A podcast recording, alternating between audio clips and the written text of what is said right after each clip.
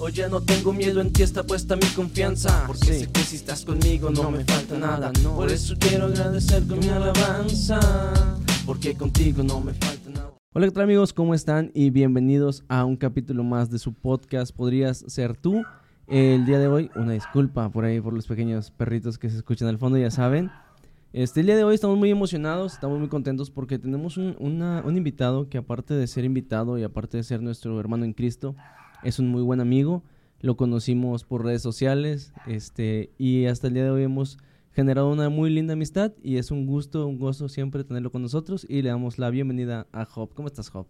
Gracias, gracias, Javier. Pues aquí estamos, bendito Dios, todo bien, este, trabajando, echándole ganas al ministerio, echándole ganas familia y pues contentos de estar una vez más contigo después de, ¿qué? Unos, ¿cuánto tiempo? ¿Unos cuatro meses? No, pues sí. meses? Ustedes fueron el de Año Nuevo, acuérdate. Ah, cierto, cierto. Ya más de medio año. casi más de medio año, entonces. Casi más de medio año que estuviste. Pero contento de estar una vez más con, con todos ustedes. Aquí estamos contigo y realmente dispuestos a hablar, a, a meditar también en lo que Dios ha hecho en nuestra vida y a compartir también de todo lo que, lo que Dios nos ha dado, nos ha regalado. Para los que no ubican a Job, eh, pues Job es eh, co-conductor de Live 316, programa Live 316, este que se graba en la iglesia Juan 316. Un saludo por el pastor eh, de la iglesia, Juan 316. Y este, y bueno, ya tuvimos a Lucho por separado, ya los tuvimos juntos, pero queríamos platicar contigo porque es, es un rol muy diferente el que tiene Lucho en la iglesia. Ajá. Eh, testimonio muy diferente también. Eh, y nos gustaría conocer un poquito más acerca de, de, ti como persona antes de pasar al tema del ministro de alabanza. nos platicabas que tú si vienes de un hogar cristiano, porque cunas cristianas no hay, ¿verdad? no se te olvidó. No se me olvidó. Platícanos un poco cómo fue tu infancia en la iglesia, cómo fue que te enamoraste, tú, tu experiencia en la iglesia. Fíjate que eh, qué bueno que, que, mencionas eso, porque yo siempre mencioné, yo vengo de cuna cristiana, nací en cuna cristiana, y hasta que una vez me corrijo un amigo, me corrigió un amigo de, se llama Daniel Romero de, de Paraguay, y me dice, es que no hay cunas cristianas se nace en un hogar cristiano y dije, es muy cierto, muy cierto. Sí, fíjate, yo soy el, el, el de en medio mm, de siete hermanos. ¿Siete? Siete hermanos, puros hombres. Puros hombres. Y armaban la reta con ustedes, pura familia, ¿no? Y fíjate, sí, prácticamente este, somos siete, siete hombres y soy el del medio. Dicen que el del medio es el más, no sé, el más complicado. He escuchado por ahí, pero no creo, no creo. Este, siete hermanos. Mm, mi mamá, pues bueno, ya falleció. Mi mamá falleció hace como unos seis, siete años. Ella no era cristiana. Mm, cuando, cuando conoció a Dios fue por parte mía. O sea, en cuestión de que por un milagro que Dios hizo en ella, eh, iba a tener, tuvo sus tres hijos, los mayores, es Gildardo, Juan Francisco y Felipe, los tuvo.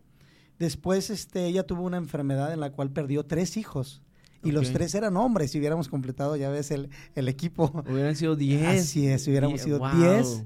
Este, y ella en ese tiempo, en ese periodo, a lo que ella me contaba y me, me, me contó, es que ella no podía tener ya, mm, por un problemita que tenía de anemia, casi llegando a lo que yo creo que era una leucemia. Este, ya pues fallecieron tres y para, ¿Nacieron o, no alcanzaron a nacer? Eh, creo, creo, bueno, a lo que yo sé, creo que sí no alcanzaron a nacer. No alcanzaron a nacer, pero eran hombres, eran varones. Claro. Este, eso sí me confirmó. Entonces, eh, bueno, prácticamente eh, ella, lo que es mi abuela, empieza a predicarle, empieza a predicarle y pues ya ves que muchos traemos o traen eh, bueno, traen la religión de los padres y todo eso, que, mencionan, respetando todo. Este, ella hizo un pacto con Dios. Si tú me das un hijo, una vez más, órale, es tuyo. Ya, como Samuel. Sí, es tuyo. Y gloria a Dios, pues nació Job Rodríguez. Y otros tres. y nacieron otros tres más.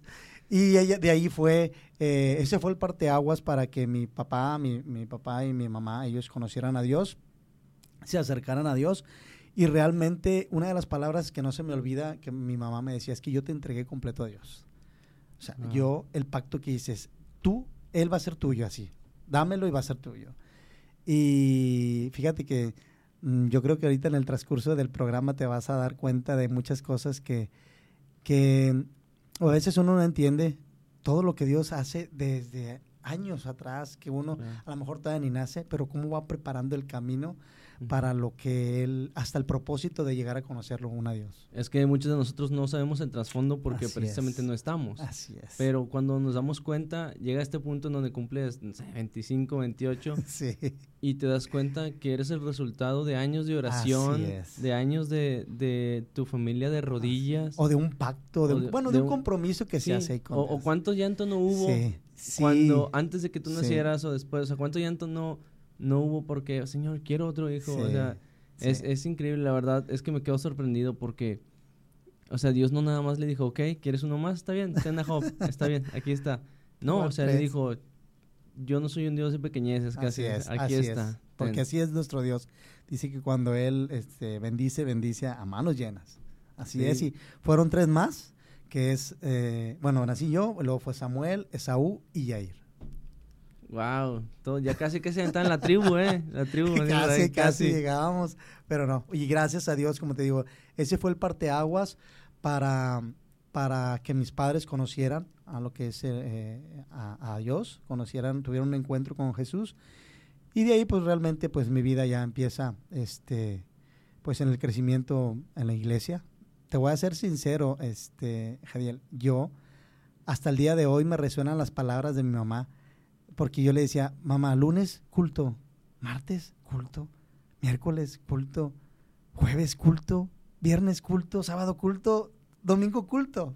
Ok. No lo entendía.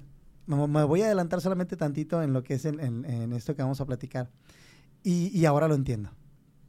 O Porque sea, te, te aplicaba la del cantito, ¿no? así es. Domingo me- tengo gozo, o yo me gozo el lunes, el martes, el miércoles. Sí. Eh, yo desde mi infancia todo fue iglesia. Todo fue iglesia, todo. La teníamos enfrente prácticamente. Así que no había excusa para no faltar ni no ni eh, y no ir. Este siempre fue iglesia, verlos a ellos en la iglesia en, en algún cargo. Eh, mi papá era el, el- prácticamente el copastor de la iglesia enfrente. Ellos cerraban, ellos abrían. eh, éramos los primeros de estar ahí. Yo nací prácticamente en el entorno completamente iglesia. Y que, bueno, espérame, una disculpa ahí a los de YouTube. Me, me asombra mucho porque toda tu vida has estado en la iglesia, eh, Sí. toda, toda tu vida. Pero el hecho de nacer en, en- en un hogar cristiano, el hecho de tener la iglesia enfrente, el hecho de que toda la semana sea iglesia, eso no nos garantiza que nuestra relación con Dios es buena. Así es. Sí, y me, me llama mucho la atención porque yo no conozco a, a tu padre, este, pero suena a un papá muy estricto. Eh, o sea, mm, a lo mejor no que te traía con la chancla para todos lados, pero sí que era de que, Job, así está el itinerario de hoy y esto es lo que vamos a hacer. Bueno, te vas a llevar una sorpresa. Era mi mamá, Sí. no era mi papá. Wow. Mi papá, fíjate, hasta eso, el- te voy a decir algo, eh, no el apodo, algo que le decían los hermanos, eh, le decían el hermano miel, porque mi papá, mi papá es una persona exageradamente noble, exageradamente noble, mi papá. Es un, pa- es un pan de Dios. Sí, le- como te digo, le decían al hermano miel.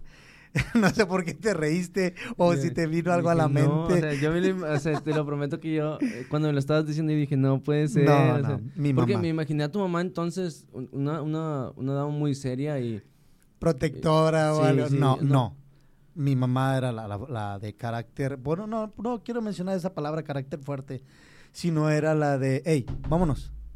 ¿Ya están listos? Vámonos. Ya. Este, órale. Nos vamos Eh, en 15 sí, y es, nos vamos es. en 15. Si yo andaba, ah, por ejemplo, voy a alguna de las anécdotas. Yo me salía de, de la secundaria y me iba a una colonia que está ahí cerca de la iglesia aparte. Mi mamá llegaba con la pastora en su camioneta. Eh, ¿Qué estás haciendo aquí, chatito? Vámonos. Órale, allá está el servicio. Y luego tú. Así era. Donde, donde andaba me localizaba mi mamá. Eh, Sí, digo, en aquellos años no había celulares. O no, sea, era no, ir a buscar no, a la ya persona. sabía dónde andaba eh, y prácticamente es que yo, te voy a decir una cosa, Jadiel. Yo inicié a tocar eh, en la iglesia. Yo inicié, eh, puedo decir, en un llamado de Dios para mí en lo que es el ministerio de la música a los ocho años. Wow. Yo a los ocho años ya te tocaba en un culto. Ocho, diez años yo ya te ¿Y tocaba. un tocabas la guitarra? la batería. yo inicié tocando la batería. Wow, esa sí no me la esperaba. Bueno, yo siempre digo esto. Mm, no quiero decir que, espero que no se escuche mal. Yo no tuve infancia jugando con así con juguetes, con no. Sí, lo mío era lo mío era música. A los ocho Pero años. Pero o sea, te apasionaba, ah, no, no, era tus papás obligándote no, ahora tienes que nunca, aprender. nunca, nunca. O sea, sí, te gustaba. Sí, yo era de los de los niños que se, se ponía en las escaleras del altar para ver a cualquier grupo que iba o a, los mismos músicos que tocaban. Era apasionado de estar ahí y no me quitas. Yo lloraba porque me quitaban y, y así fue como yo aprendí. Me acuerdo de aquellos grupos que iban, que por cierto acabo de ver algunos ahí en live, por eso me traía muchos recuerdos. Ya, pero visión. Estuve, estuve siguiendo los, eh, los invitados que estuvieron eh, llevando. Y luego yo veía, no sé, pues fue Cachorro. Y dije, ok, ese lo llevó Luis. ¿Sí? si se lo llevó Luis, claro.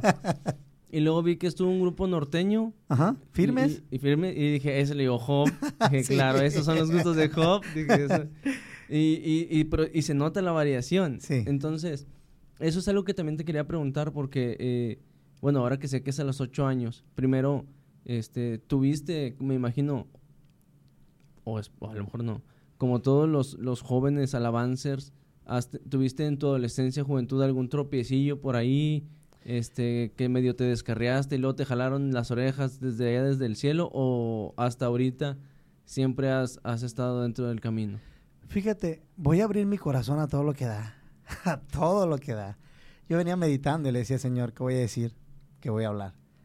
Primeramente la verdad. Claro. Y hay cosas que eh, nunca, mucha gente no sabe mucha gente no sabe. Los procesos son difíciles. Eh, a mis ocho años yo pues ya tocaba y voy a utilizarlo así, espero que no sea, se, escucha, se escuche muy soberbio.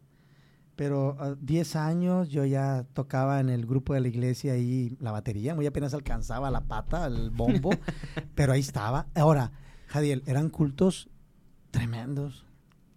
Por eso a veces eh, es difícil. Ahorita yo creo que vamos a entrar al tema lo que es la alabanza, eh, eran cultos tremendos. Duraban dos, tres horas. Y nadie se quejaba. La alabanza duraba una hora y media. Eran cantos que duraban un solo canto 20 minutos, 25 minutos. Eh, eran eh, cultos pentecostés a todo lo que da. Yo en ese ambiente en esa época crecí, así crecí. A los 8 o 10 años yo ya estaba. Ah, cantábamos los de Marina. Santo, santo. Yo tocaba en el grupo de ahí de la iglesia. En el grupo se llamaba Giovannisi. Estaba, mm, mando un saludo, mi tío eh, José Cruz. Eh, estaba este, Dolores, ya falleció él. Estaba Cristóbal. Y estaba yo. Era lo que tocaba la batería. Yo tenía 11 años, era un chiquillo. Claro. Y luego tenía, imagínate, una batería de casi siete tambores. O sea, eran cuatro arriba y acá de este lado, o sea, yo me daba vuelo. Te levantabas del asiento para alcanzar el, el, tambor más lejano, ¿no? el platillo, te levantabas y dabas un brinquillo. Eh, la verdad, eran, y ahora eran cantos y servicios que duraban mucho. Y eh, te voy a ser sincero, eran cantos, este, no sé, podríamos decir, hay poder, hay poder, y luego le va bajando ya, y ahí estaba yo, con muy apenas alcanzaba, y eran, como te digo, 15 minutos, 20 minutos de alabanza, ¿eh? o sea, de, de un solo canto. Claro. Bendito seas, Jehová la roca, puros de esos, y lo, nunca, nunca, Cristo, y ahí estaba, ahí estaba, ahí estaba, ahí estaba, ahí estaba, este, pero la verdad, eran servicios y cultos, Jadiel, que, wow yo a mis 11 años, 12 años no se me olvidan, no se me olvidan. Y sí, hablando de tropiezos, hablando de cosas, sí había días en que, pues, como joven o adolescente, te, eh, cosas que, podías decir me, me, querían jalar. Pero fíjate, Jadiel, no tanto a la edad de la adolescencia, sino porque yo, yo era iglesia. Mira, yo iba, yo me salía a las 7 de la mañana, como mi mamá tenía las llaves, 7, 8 de la mañana me iba al templo, me ah. llevaba mis, mis, para escuchar la música que yo iba a sacar o que yo iba a tocar, y ahí estaba. Yo no sabía en cuestión partitura, no sabía nada de eso. Me ponía la bocina aquí y era estar escuchando. En aquel tiempo, pues andaba pues Amy Grain, este, andaban Luis Mellado, andaban pues música como Stanislao Marino.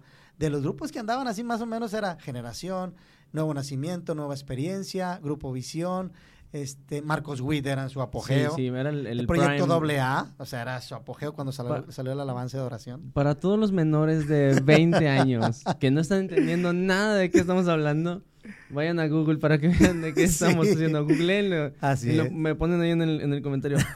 Te la bañaste, ya lo googleé.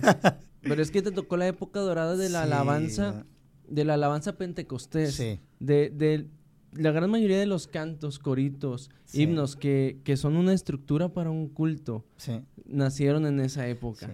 O sea, no quiero decir que los cantos más, más viejitos Ajá. como los del himnario pues, siguen siendo unos clásicos, ¿verdad? Claro, muy no, hermosos. claro. Pero en ese momento era, eran, como, como tú dices, era, no sé, mira lo que hizo Dios. Y 18 minutos de mira lo que hizo Dios y los hermanos gozosos, danzando, cantando. Y los músicos en friegas. Sí, sí, O no, sea, no. Real. terminabas cansado y eran servicios de, de mucho tiempo. Y, y la verdad, eh, en lo que fue la adolescencia, como te digo, nunca hubo algo así como que, que dijeras me llamaba la atención. No. De afuera no. Yo estaba encerrado en música. Como te decía, yo a las 7 de la mañana me iba a la iglesia, 8 de la mañana, me encerraba y luego de repente iba mi mamá a la 1, 2, chatito, porque así me decían, chatito, ya hijo, ve a comer, es- va a salir mucha luz y nos van a regañar. Oye, iba y comía rápido y me regresaba. ¿Y a la, y la luz? Por eso iba, iba y me regresaba a la iglesia y hasta las 6, 7 que iba a empezar el culto me iba rápido a bañar y regresaba a, a tocar. Mucha gente no lo supo eso. Eh, gente que es mi familia sí lo conoce. Claro. Gente que estaba en mi entorno sí lo conoce. Pero esa fue mi vida. O sea, mi, mi niñez, mi adolescencia, eh, poquito de mi juventud fue así. O sea, fue así. O sea, fue estar en iglesia, servicio, servicio, servicio, eh, alianzas juveniles, eh, eh, convenciones, salíamos cada cuatro meses en la, en la, en la comunión que estaba, comunión, comunión cristiana pentecostés independiente, era de que salíamos a Matamoros, salíamos a Laredo, a Reynosa, cada cuatro meses. Wow, era... era Y tú, y, tú, y tú encantado. pues allá íbamos. Y eso era, o sea, prácticamente, como digo, que 13, 14 años, que, que empecé tocando la batería. eh, yo, como te digo, viví los cultos más pentecostales que puedas eh, a lo mejor haber, o saber o haber conocido. Y de ahí ya empecé a aprender el bajo, la guitarra, y ya me quedé en el piano. Y empezaste a educar más tu voz también para cantar, ¿no? Bueno, mira, mi voz fue en, una, en un apuro. Yo no, iba a to- yo no iba a cantar esa vez. Ya. No llegó un vocalista. No lleg- bueno, e- es- era una convención. Estábamos en, en una, en una parte que se llama La Bola, que le decían ahí. Creo que es la de los maestros que está ahí por el, la herradura. Ok. Eh, Era una, un edificio así que era una- como una bola. Sí. Este, bueno, así se llamaba. de- era de los maestros. Y era una convención, había mucha gente, mucha gente. Yo tocaba en ese tiempo el piano. Y, oye, no, pues, ¿quién, quién canta? ¿Quién canta? No, pues, no vino, no, mi tío, era un, mi tío se llama Liceo. No, pues, ¿quién? Y íbamos a cantar, no se me olvida, el canto de El victorioso vive en mí. Juan Carlos Alvarado, en aquel tiempo No, de, claro, de Judá. pues de sí. Judá.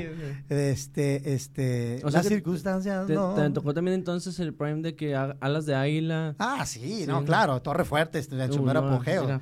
Este, increíble. Torre Fuerte en su para mí, apogeo. para mí actualmente, con el respeto de todos los músicos que conozco y los que me falta por conocer, pero para mí Torre Fuerte es un es un grupo emblema de la música Sí. cristiana a- al nivel de Marcos Witt, Sí, sí, de Juan. Carlos Alvarado, porque para mí la calidad musical de Torre Fuerte es Nada increíble. más que en ese tiempo, Jadiel, Torre Fuerte lo catalogaban, ya sabes, de todo ahí hasta la fecha al día de hoy, ¿verdad? como Torre Fuerte, Petra, eh, Oh, lo, no, que, lo que Petra, era, el- sí, lo que era ahora Sergio Moreno, que estuvo aquí en, Ah, la, en la fe. O sea, Guardián, entonces. Sí, guardián, todo eso, pero no los, los, los malos que decían, no, rock es eso, rockeros. Yo escuchaba Miguel en inglés, en inglés, este, y eran, ¿qué es eso? O sea, había, pues yo tenía 13 años, 12 años, mis papás era de que, ¿qué estás escuchando?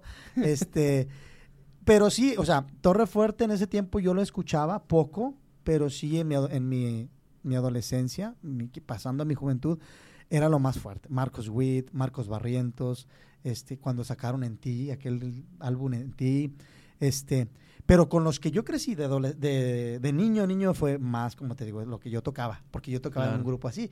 Sí, eh, no, o sea, yo- a lo que voy es, te tocó el prime de, de, de estos grandes agrupaciones, de estos grandes sí. de estos grandes eh, eh, grupos que nosotros, bueno, al menos a mí que nos llevamos, no sé cuántos años tengo, yo voy a cumplir 30 apenas. No, sí te llevo. Ya. Bueno, pero imagínate, imagínate el alcance que tuvo Petra, eh, Guardián, Torrefuerte, para extra, claro, para, para, que tanto tú como yo que somos generaciones distintas podamos tener una conversación referente a eso. Sí, sí, sí. No, era lo máximo. Musicalmente en ese tiempo eh, yo escuchaba bueno, cuando yo empecé a cantar, regresando al punto ese, yo empecé a cantar en, como te digo, una emergencia. Estábamos, yo metía trompetas en ese canto. Glorificada Jehová, porque su misericordia. era palabra en acción. Este, era cuando andaba hoy más que ayer en su mero apogeo, Juan Carlos Alvarado, después de que salió con, eh, en, palabra en acción. No, era lo máximo, lo que yo escuchaba. era lo que yo escuchaba. Me fui al piano, me fui al piano a tocar y ahí me quedé. Oye, sí canto. Bueno, pues sí canto. Y fíjate, ¿a dónde voy? Y en ese tiempo yo decía, bueno, pues le voy a dar. Empecé a, darle a, cantar, a cantar, a cantar. Bueno, este, y más de la música que yo tocaba ahí, ya empecé con lo de Juan Carlos Alvarado. Ya. Sí. No basta solo con. Cuando era en, en, el de Hoy más que ayer o en el de Aviva el Fuego. Este, bueno, yo me, me, empecé a meter ahora sí. Cuando toco, empiezo a tocar el piano, me empecé a tocar específicamente, a me meter a lo de Marcos Witt, a lo de Juan Carlos Alvarado, a lo de este... Entonces, ¿cantaste también de Glorifícate? Del sí, claro, no, no. Un álbum, sí, albunzazo ese. Sí, todos esos. Por eso estoy en un grupo que se llama Adoradores de donde están. este, bueno, toco, empiezo a tocar el piano, 15, eh, 16 años. Este, en 17 años, 18 empieza un problema para mí. Empieza un problema porque, hijo, le dije que iba a abrir mi corazón, pero es bien difícil porque me voy a quebrar. Eh, y no quisiera hacerlo, pero me siento bien porque, como te digo, hay muchas cosas que la gente no sabe de lo que uno vive. Solamente ven lo que es a veces ya está allá arriba, mira, él es esto, sí, pero no, no, no, no, no ven. Sí, o a veces ni siquiera es en ese, en ese concepto de, ah, mira, ese no es, ah, está arriba, o sea, ¿qué? O sea, como menospreciando la labor o como si, como si tú dijeras, ah, yo soy el único que canta chido, yo soy el mejor en lo que... A lo mejor sí eres el mejor, pero yo nunca te he escuchado decir, así como que, no, aquí yo mero. No, jamás. O sea, es algo que yo soy eh, mucho de admirarte, tanto a ti como a Lucho que para mí son grandes exponentes en, el mundo digital. Yo desde la vez que los conocí, los, los, los aprecié muchísimo porque son una pareja increíble hablando, hablando ahí porque te digo, son antagónicos totalmente, pero ahí dentro lo hacen increíble. Sí, gracias, no, Y pues. este, y, y, te digo, a veces no vemos eso, simplemente vemos el, ah, ahí están, eh, pues sí, pero pero sí, o sea, todos tenemos este proceso y que nada más conocemos nosotros, y Dios. Nosotros. Voy, a, voy, voy, ya te hablé algo de la primera etapa, eh, como decía la canción del hermano Ramiro. Vamos, parte de la primera etapa fue ser rápida, sí. Prácticamente eh, fue crecer en el, en el Evangelio, escuchar días a 4 o 5 de la mañana que estaba haciendo lonche mi mamá, cantos de Manuel Bonilla, cantos de eh, del rapto, eso era mi vida. De, prácticamente de niño, niño. Era escuchar eso. Seis de la mañana que mi mamá estaba haciendo lonche, como te digo, escuchar a Manuel Bonilla, este, Hoy más que nunca, Señor, yo te amo. canciones tremendas, canciones tremendas. Esas canciones las ponía mi abuelito cuando yo tenía como cuatro años, brother. Sí. Y hay algunos cantos que a veces estoy en Spotify y pongo este, canciones del ayer, ¿no? Así de callejitas. Sí, sí. Y, y me acuerdo de cuando mi abuelito lo ponía. Me acuerdo de ver los, los LP así grandotes de mi abuelito dando vueltas en, el, en, la tornamesa y digo, Dios mío, no puede ser. Con eso crecí. Con eso crecí. Eh, fui rápido, 12 años, 13 años. A los, a los 12 años empieza un problema para mí y no, no grave, no lo, no lo sentí grave. Pero yo, como te decía, yo estuve pegado en la iglesia y esto es para todos aquellos que, como tú lo decías ahorita, no porque estés y tus papás te lleven, ya tuviste un encuentro con Jesús. No, no, no creas que por eso ya estás exento a muchas cosas. No. Y, y voy a abrir mi corazón para si muchos se identifican eh, reconozcamos delante de Dios cómo es la vida de una persona que está ahí, que muchas veces, o una de dos, o lo puedes tomar como que esto me da la salvación, me da el saber conocer a Dios, u otra. O el, eh, te da el, decir en mm, prácticamente Muchos piensan que es fácil porque estoy aquí, pero yo quisiera estar allá porque no, esto no, no todavía no, no tengo el encuentro con Jesús y es para mí como una obligación, alguien que me llevan, me están llevando. Ahora le tenemos que ir, y rápido y chatito, Dios te va a consumir si subes así. Así eran las, las palabras de mi mamá. o sea, las palabras de mi mamá, no te da pena, no te da vergüenza, vas a ir a tocar así, ahí Dios te puede consumir y para mí era un miedo. Oh, órale. Pues claro. Este, bueno, eran cosas así, los regaños de mi de mi mamá eran así, tú, Jadiel. O sea, era eh, meter temor en mí, y no lo digo para mal, sino que saber al Dios que uno está sirviendo, al Dios que uno está adorando ahí, porque esos eran. Chatito, si le vas a dar a Dios, dale completo. A Dios no le andes dando ni mitad ni sobras. Me resuenan todavía desde hace mucho. Siempre los digo esos, esos no consejos, sino esas frases las digo porque esas me llevaron a un punto que ahorita te voy a decir. Este, entonces yo a los 15, 16 años, pues ya, este, como te digo, no fue mi, mi, adolescencia de andar afuera, nada, nada, nada de eso. Música igual, música, música. Pero como te digo, aquí entro al tema. Muchos piensan que conocen a Dios, muchos piensan que por eso ya tienes tu, tu salvación, muchos piensan que, que no, pues es el hijo del copastor, no pasa nada, él está en la iglesia, está todos los días en la iglesia y el que uno pueda vivir en una santidad Dios. No, no, Javier. Aquí empieza el problema. Cuando tú eh, piensas que, estás ahí y voy todos los días, eh, eso te hace una persona recta, santa. No. No, a los 12 años, híjole, no sé si decirlo la verdad, pero eh, bueno, a los 12 años, una persona nos lleva a mí y a un primo mío. Este, yo no conocía nada, no tenía, es más, con eso te digo todo, Javier en mi casa no entró la televisión hasta que yo me casé. No había televisión. Wow, o sea, digo, ahorita es lo más común del mundo y muchos ni siquiera la vemos. O sea, está. Es como que no, no tengo, ahora no tenemos tiempo. Fíjate, yo fui el que metí la televisión a mi casa. Cuando todavía era la caja del diablo. Cuando era blanco con negro, todavía. Y era la caja del diablo, exactamente. Exacto. y la metí escondidas, porque yo me quedé con mi mamá. O sea, cuando, cuando me casé, ahí me quedé con mi mamá.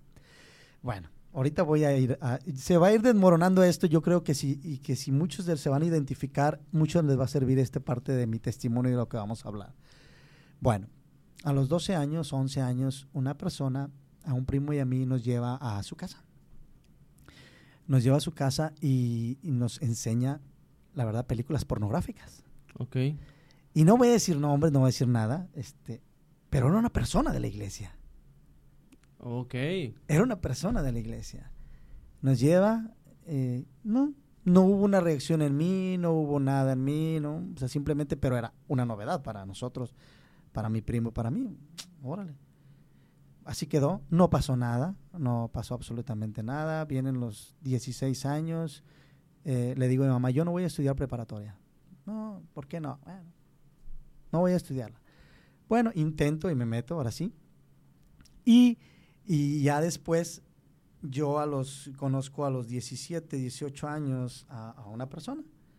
Este, y prácticamente en ese lapso yo me salgo un año de la iglesia. Ok. Un año me salgo, empiezo a querer hacer como ellas, eh, ella, ellas eh, se comportaban. Ella no se comportaba mal. Su, su, entorno era, ahora, ni era un entorno malo, tan malo, tan malo.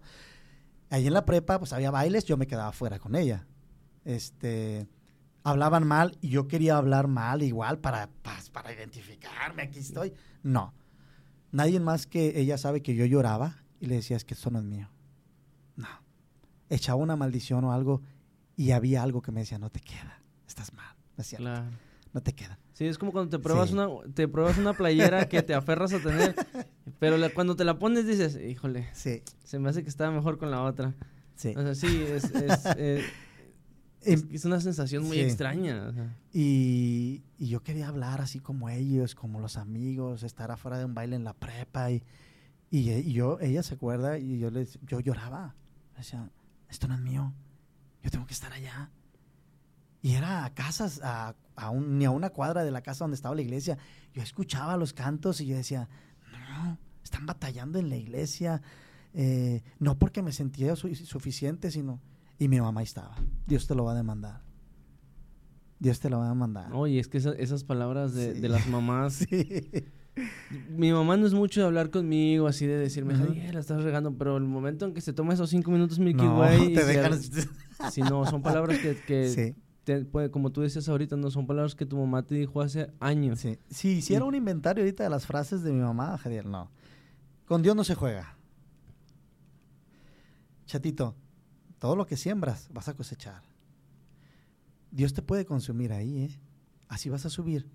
Yo me acuerdo que si, si me enojaba antes de, no sé, antes llegaba a la secundaria y iba enojado a la iglesia, yo hasta me escondía así detrás de una hermana para que no me viera tocando el piano o algo, o ella que no viera, porque yo sentía el temor donde mi mamá me decía, Dios te puede consumir, ¿a poco tú crees que Dios no, no puede derramar ahí fuego y te consume?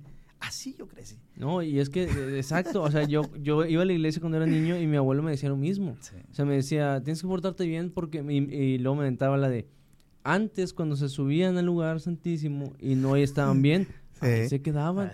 ¿Quieres que te pase eso?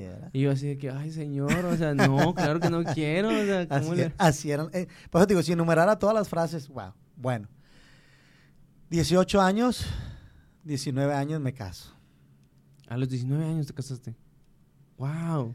muchos, muchos, muchos se van a topar con una sorpresa, pero quiero, quiero ser... Súper joven te casaste. Quiero ser sincero porque quiero que para esto le sirva testimonio a alguien que tal vez haya vivido esto y haya tenido un ministerio, pero quiero que también eh, reconozcamos, sí, 17, bueno, 18, 19 años yo me caso. Me voy rapidito en eso. Eh, mm, bueno, pues yo trato de buscar ayuda. Mm, no, no hubo ayuda en ese momento. Mi tío, un tío que se llama Roberto Rodríguez, me da la ayuda. Está bien, ya, lo que se hizo, se hizo este, nos vamos, eh, nos quedamos un tiempo ahí, mi mamá no, era un enojo.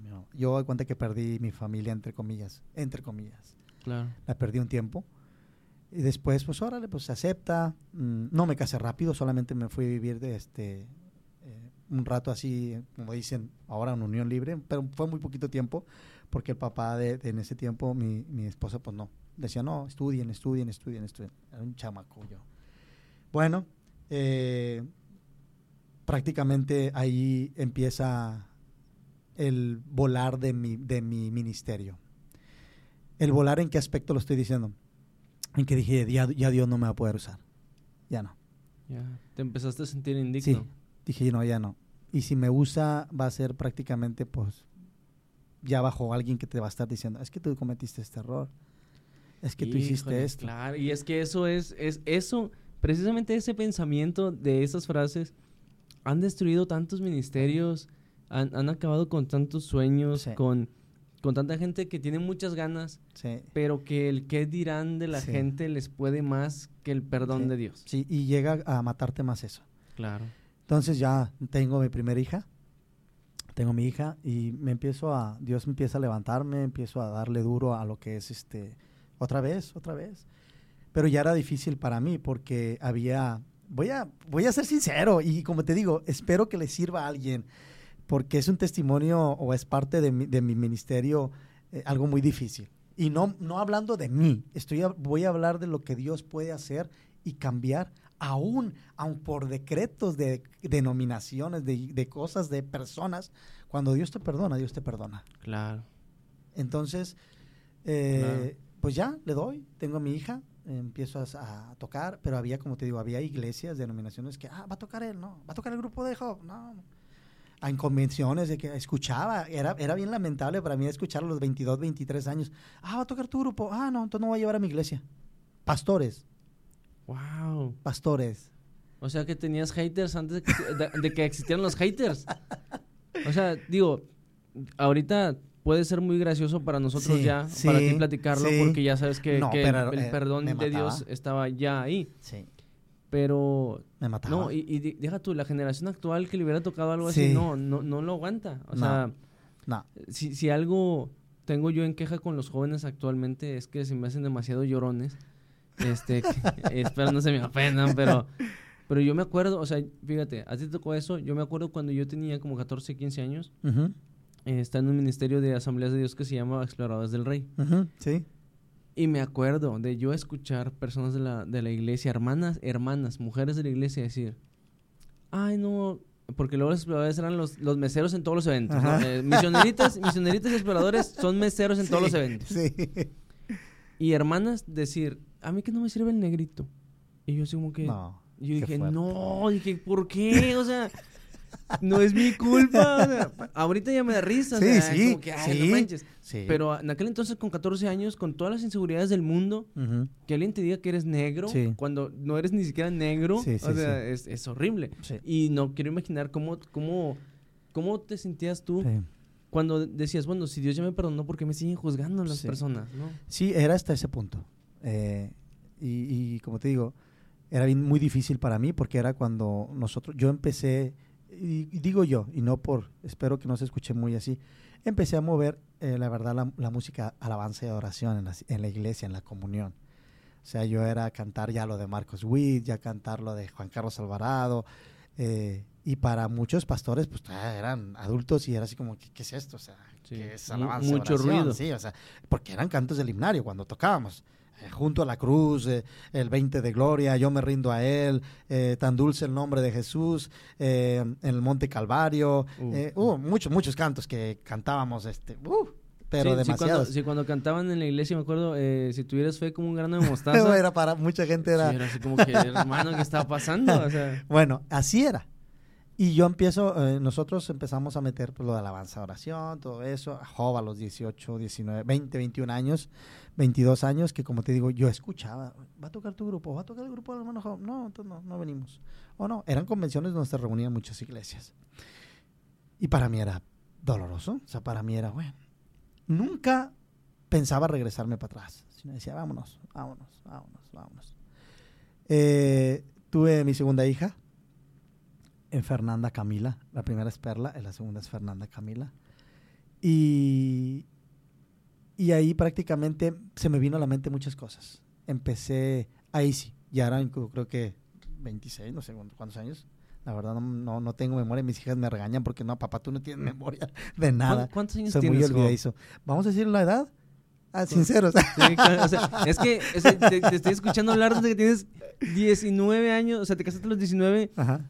A los 22 estabas pasando por esta situación, tenías Ajá. 25 y yo me quedé pensando, pues ¿cuántos años tienes, Job? vamos, espérame. No te va, por eso es de sorpresas este, este podcast, ¿eh? Pero espero que sirva de, y sea de bendición. Tengo 43 años. En serio, En junio 14, que es el martes, cumplo 44 años. 44 años. Job, no te ves de 44 años, Job. Te Gloria a Dios. Dios es o bueno. sea, no, realmente no te ves de 44 años. No. Yo pensé, te lo ¿Por qué crees que se ve la diferencia en Lucho y yo? Los yo gustos? pensé que tenías, yo pensé que tenías unos 35, no, 36 años, o sea, yo No, dije, Tengo 44. Voy a cumplir 44 años el martes, si Dios me lo permite. yo, yo dije, no manches, Job y yo nos vamos a llevar con unos 6 años, 7. Ajá. O sea, a- y para mí eso se me hacía mucho, o sea, Ajá, y- 44 años. wow. Entonces, este, ahí empieza un poquito un problemita mm, en cuestión ya mío de empecé a recordar muchas cosas. Eh, empezó, empezó o comenzó a haber una frustración en mí en que dije, ya tengo 26, 27 años. Amigos que tocaban conmigo o que toqué con ellos estaban en Lakewood, estaban tocando con Danilo, Ya. estaban tocando en otras iglesias allá en Estados Unidos. Y yo, ¿y yo qué? Te sentías estancado. Y empecé a decirle, Señor, hey, yo te he dado todo de mis- desde mis ocho años. Mal, ¿eh? Se los digo para aquellos. Sí, sí. Porque yo dije, yo como que le empecé a decir, Señor, Le mi empezaste a derecho de reclamar a antigüedad, Dios. Le mi a derecho de reclamar. antigüedad o Sí. algo. que- Es yo- que, oye, yo vengo picando Es- piedra todos estos años. ¿Qué onda? Exactamente. Pero yo no estudié. Yo, yo intenté meter, meterme a algunas escuelas y no estudié. Hasta esa edad no había estudiado en lo que es de música, hablando específicamente de música. Entonces, pues ya prácticamente a los mm, casi los 28, 29 años, ¿sí? Por ahí ya ahí viene una separación, no, un poquito más. Ya ahí me eh, voy a contarlo así rapidito, no va a dar muchos, pero yo también viene porque viene una parte más, la, tre- la tercera etapa. Sí. Este, Tercer episodio. Viene lo difícil, tuve que yo divorciarme, Ok. eh, tuve que divorciarme y ahí fue el acabose para mí en cuestión de ahora sí me llegaba el de ya, ya perdiste todo, Dios ya no te va a usar. Es algo condenado, es algo que Dios no perdona, es algo que, que prácticamente pierdes tu ministerio. Y, es, y es algo de, que también, el, digo, no, no es por satanizar todo, pero es algo de lo que el diablo se pesca bastante para pegarte emocionalmente también. Y se lo digo por muchos que tal vez estén viviendo esto. Eh, fue para mí el... Llego a, una iglesia y les digo al pastor, sabes que yo traigo problemas, traigo esta situación, este, mm, pasa eso, me divorcio eh, y ya, de ahí dije yo, se acabó. Por más que yo quiera hacer, lograr algo, ya, ya no, porque tengo atrás de mis espaldas una ficha, en la cual ya no voy a poder desarrollar mi ministerio. Si antes la gente solamente por algo normal, así de adolescente, dije no, ahora peor, se acabó. Si antes las hermanas por usar pantalón, ¿cómo condenaban a las chicas? Entonces ya, yo como te digo, yo no, no, nunca fue, como te digo, de escuchar música secular, no fue nada de andar en los antros, nunca, no te conozco nada de eso. De la música, pues la que escucho, ¿verdad? Que de repente se escucha ahí, pero eh, que yo anduviera en bailes, nunca, no, nunca. Entonces ahí empezó el de decir, chinelas, 30 años, 29 años, me he dedicado desde mis 8 años a estar en la iglesia, y ahí es cuando empieza la, la autocrítica a decir, y la gente piensa que dentro de todo esto mm, no hay necesidad dentro de mí emocional, eh, psicológica, eh, de alguien me abrace, porque te voy a ser sincero, mis papás son los mejores papás que, que pueden existir o que existen en el mundo, pero nosotros nunca vivimos algo, oh, y yo creo que mis hermanos espero que no se ofendan, nunca vimos algo que nos dijeran te amo. Mis papás eran, entre comillas, su manera de, educarnos, de corregirnos, lo interpretamos más como que me aman. No quieren que me vaya mal. No era de, te amo, chatito, mira, no hagas eso, chatito, mira. No. Mi hijito, no, eran fríos. Es, mi mamá, la palabra es, lo que siempre vas a cosechar, hijo. Eh, hice varias cosas que de repente, más una vez que veré un vidrio con un bat, andábamos jugando y no creas que mi mamá salió a defenderme yo corrí arriba de la casa de mi abuela y ahí hasta allá llegó el señor, me correteó un señor que vivía por ahí un vecino y cuando eh, ella misma me, delató, allá está arriba, me decía el señor. Un ah. día que me andaba peleando afuera de mi casa eh, con un amigo que se llama Ruli, mi mamá en vez de pegarle ahí, a mí me pegó a mí. En vez de pegarle a él, me pegaba a mí. Órale, levántate, ¿qué, qué estás haciendo, muchacho? O sea, nunca vimos el de la mamá protectora, el de mamá, no. Sí, esa mamá sentimental que todo era llanto, que todo era arreglarlo con besos y abrazos, no, nada de eso. No, y no eran malos mis papás, quiero dejar bien en claro, no. Sí, no, digo, es que también la, disciplina de los padres de ese tiempo era muy diferente a, la actual. Ajá. O sea, hoy, eh, haciendo un pequeño paréntesis con ese comentario, eh, hoy ves a los padres perder toda la autoridad frente a sus hijos. O sea, digo, yo soy padre, tengo un niño también, pero yo me acuerdo que antes a mí volteaba a ver a mi abuelo y con la pura mirada me decía, lo siento hijo, te acabo de desheredar y no sabes lo que te espera en casa. Y yo decía, Señor, no puede ser. Y empezaba, el Señor mi pastor, no me faltará en lugar de esto. O sea, empezaba yo a decir, Señor, lléveme a tus atrios al lugar santo, porque hoy, hoy me van a tundir horrible. Y actualmente no es así. Entonces, eh, eh, entiendo esa parte, porque eh, me identifico mucho con lo, que, con lo que nos platicas por varios puntos eh, en específico por el de mis, mis padres tampoco son así de que, ay, mijito, te amo mucho. No. Pero, pero sé que los regaños de papá, pero sé que las llamadas de atención de mamá o los consejos que, que a veces dices, ay, que estuviste de metiche en mi puerta, madre. Dices, bueno, yo sé que lo dice porque me ama. Pero cosa distinta a mis abuelos, ¿verdad? Yo, mis abuelos, mis abuelos me abrazan y todo. Pero, o sea, cada quien tiene su manera de, de, educarnos. Sí, la verdad mi mamá así fue mi papá igual. Mi papá era muy noble y todo, pero nunca escuchamos, así que, es más, te, te amo. No. Ya. No, no, no. Y cuando pasa todo esto que estás pasando, Job, eh, me imagino que esperabas, no sé, y, y, y espero no, no, molestar con la pregunta, pero eh, me imagino que esperabas a lo mejor que el pastor te, te, dijera, oye Job, este, bueno, ya me platicaste lo que estás pasando, ven, vamos a platicar, vamos a hablarlo. No sé si llegó a pasar así, Ah, de, de, esas atenciones o si no, y después fue una decepción más grande eh, el hecho de que no había una persona para brindarte la mano, para brindarte apoyo, porque a veces no es, no es el hecho de ir a una terapia o de ir a acostarte donde van, sino simplemente tener a alguien que te escuche, que te escuche desahogarte, que te vea llorar, que llore contigo, que te dé un abrazo y que te diga, Dios, va, todo va a estar bien, Dios está contigo. Es que yo a la iglesia donde estaba yendo era con mi, eh, mi tío, se llama Roberto Rodríguez. Yo estaba yendo a esa iglesia, y ahí tocaba y todo, pero todo eso salió, no voy a mencionar nombres ni nada, todo por un chisme salió, yo me fui de la iglesia de ahí, este, mm, me fui, llegué a, a, la iglesia que ahorita estoy, que ya tengo ahí 12 años, este, y llegando, llegando, yo así le dije a mi pastor, al pastor Edgar Lomas, que lo conoces, yo le dije, es que traigo este problema, traigo esta situación, yo vengo así, yo, yo el, fue el primer día, o sea, el segundo día que yo lo vi, yo me, me acuerdo que nos encerramos en un cuartito y ahí yo le dije, yo vengo de esta manera.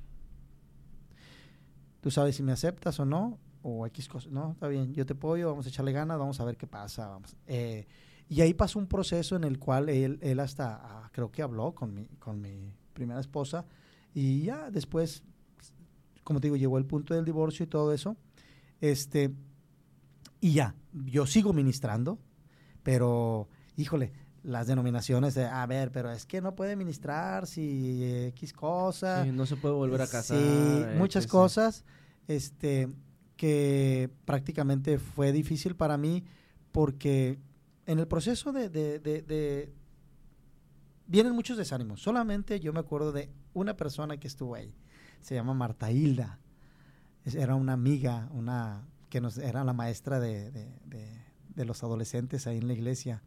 Ella me buscaba, ella me buscó y me dio palabras. Mira, Jovito, me decía, eh, las cosas son así, son así, necesitas seguir adelante. Bueno, ya entro, me quedo ahí en la iglesia, donde ahora estoy, en Pastores de Lomas, ahí me quedo, sigo ministrando. Y yo le decía al Paz, ¿qué onda? este, voy a poder ministrar o ya no, o yo, ya ves que prácticamente la denominación en la que estamos, pues es así como que se me hace que no van a dejar X cosa. Le dije, no, pues tú habla, habla y dependiendo, si no, pues me quedo en banca, no pasa nada. Claro. Este, bueno, y ahí viene el apoyo a él en la iglesia, empecé a apoyarlo en la iglesia, pero quedaba eso, el que a ti y a Dios, primer punto, no te va a poder usar, vas a cargar siempre ahora la palabra divorcio atrás. Ya. Vas a cargar todo lo que se habló en ese tiempo. Y era tu propia mente diciéndotelo a ti. o sea, era tú solo peleando contigo mismo. sí, pero también evidencias de gente que diciendo muchas cosas. Ya, ya, Sí, eh, las etiquetas de la gente que, que en lugar de conocer todo el contexto, que en lugar de, de, tomarse el tiempo, esos 15 minutos de decir, bueno, lo voy a, a lo mejor se ven como hop, pero mejor prefiero preguntarle y salir de la duda. Exactamente.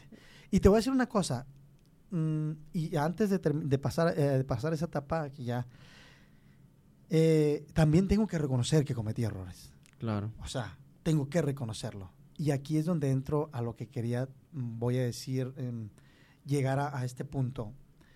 ¿Cometí errores en qué aspecto? Yo, yo decía, yo estoy en la iglesia todo el día. Yo estoy en la iglesia. Voy lunes, voy martes, voy miércoles, voy jueves, voy viernes, voy sábado, voy domingo. Estoy en la iglesia. Pero te voy a ser sincero, no había tiempo para mis hijas. No había tiempo porque lo mío era iglesia, iglesia, iglesia. O sea, yo llegaba, me acuerdo que trabajaba en ese tiempo, no sé si se puede decir un gol, pero trabajaba en una tienda allá por, por um, Calzada América y Edison. Eh, ahí trabajaba.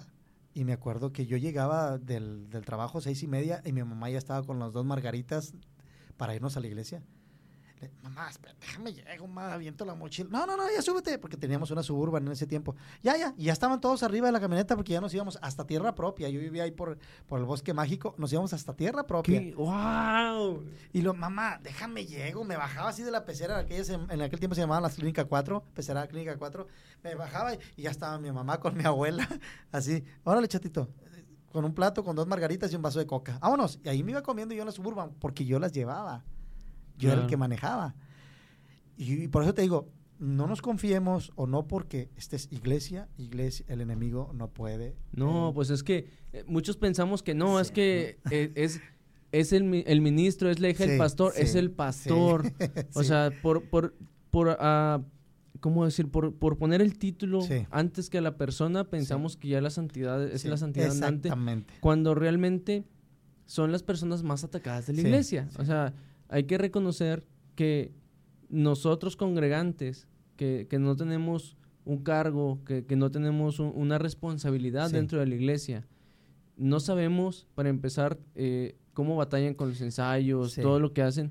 Y si para nosotros, que yo nomás voy y me siento el domingo, Ajá. canto, a la barea, la barea, amén, el pastor predica de que, del rapto, Las predicaciones del rapto, de que jóvenes, si ustedes no Sí, se arrepienten al infierno, sí. y van a ir caminando con te- la novia de la mano y te vas a quedar tú y se te va a ir la novia. X. Sí. Y, y, y, ah, bueno, ya, pastor, sobre la ofrenda, los diezmos, sí, Dios les bendiga. Nos vemos el próximo domingo. Saludémonos todos en el amor del Señor. Sas, vámonos a la fregada. A ver el partido de los Tigres porque van a las 8. y, y nosotros, nosotros congregantes, tristemente, a veces somos así. Sí. Y no nos ponemos a pensar que, en tu caso, los como en tu caso, los líderes de alabanza, a veces necesitan una palabra de aliento Sí, también. Sí, sí. A veces necesita llegar, Job, lo está haciendo muy bien, hermano. Estoy orando por ti. Si necesitas algo, Sí. con confianza. No es la gran cosa. Para la mayoría de nosotros es como que, ay, ¿para qué le digo que estoy orando por él? Mejor oro por él. No, pero dile, Ajá. dile, estoy orando por ti Sí. porque también necesitamos sentir el apoyo de, de- de toda la familia que vamos a la iglesia, porque somos hermanos Así todos. es. Sí, sí eh, yo te lo puedo decir por los músicos que yo conocí en ese tiempo, eh, varios que conocí de que estuvieron en, mi- en, mi- en esa época, muchos necesitábamos eso, pero nos tenían como que no nos tocaba a nadie. Yo como persona, yo decía, ¿qué me puede tentar el enemigo con la cerveza si no me gusta? La repudio, no me gusta, Claro. la odio, no, no me gusta el olor. Pero es que no te iba a tentar Exact- con eso. Exactamente. ¿Qué me puede tentar el enemigo con un cigarro? ¿Qué me puede tentar el enemigo que ir, con, a ir a los bailes? Si no me gustan. Nunca no, han dado. No, no sé ni bailar. No sé ni bailar. No, no sé ni bailar. ¿Qué me va a tentar ir a un antro? Nunca he ido a un antro. Entonces, mm, llega el punto, como te digo, sí es cierto lo que tú dices. ¿Qué es lo que necesitaban los músicos en ese tiempo? Eh, había muchos, muchos problemas eh, que, como te digo, ahora los entiendes. Porque yo que ahora que tengo a cargo músicos, digo, es difícil porque en ese tiempo no había. En ese tiempo era, voy a utilizar la palabra, era rajatabla la Biblia.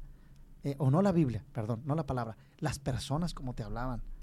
O sea, eran predicadores que tú tenías miedo hasta subirte porque decías, ay, no, está el hermano, y No. ese es bien power, tiene poder, Te- va- vas a ver lo que yo soy o con lo que yo... Te- me imagino que te tocó cuando iba un hermano que Dios usaba un Sí, chorro para decir, sí, Dios me está diciendo sí. que... tú-" Y tú decías, no, me voy a sentar más Ah, atrás sí. porque...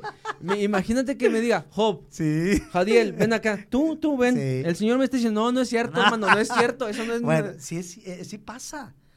Y, y- y- como te decía, Jair, mucho de esto, mucha gente no lo supo, no lo sabía. O sea, ¿cómo, ¿cómo nos sentíamos nosotros? ¿Qué éramos?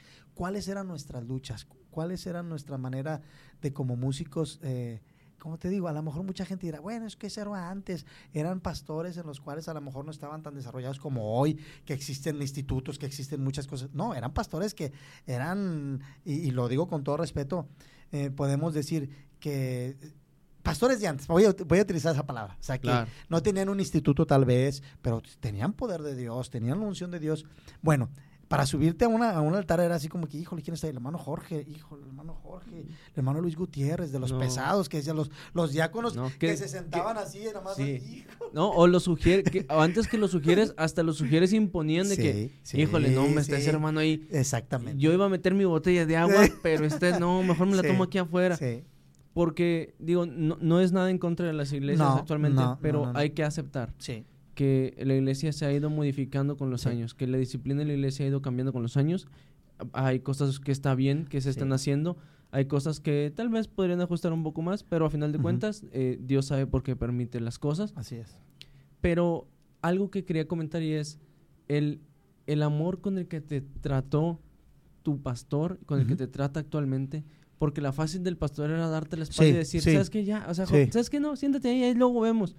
No, porque, eh, eh, y, y es algo que, que a mí me conmueve, honestamente, porque fue, el pastor te dijo, ok, vienes, vienes herido, vienes lastimado y necesitas ayuda. Ok, Ajá. a lo mejor yo como pastor, tal vez yo no puedo hacerlo todo, pero conocemos Sí. al que sí. así es. Y si trabajamos para él, estamos totalmente seguros de que si él te perdonó, ¿yo qué te tengo que decir? Nada. Así es.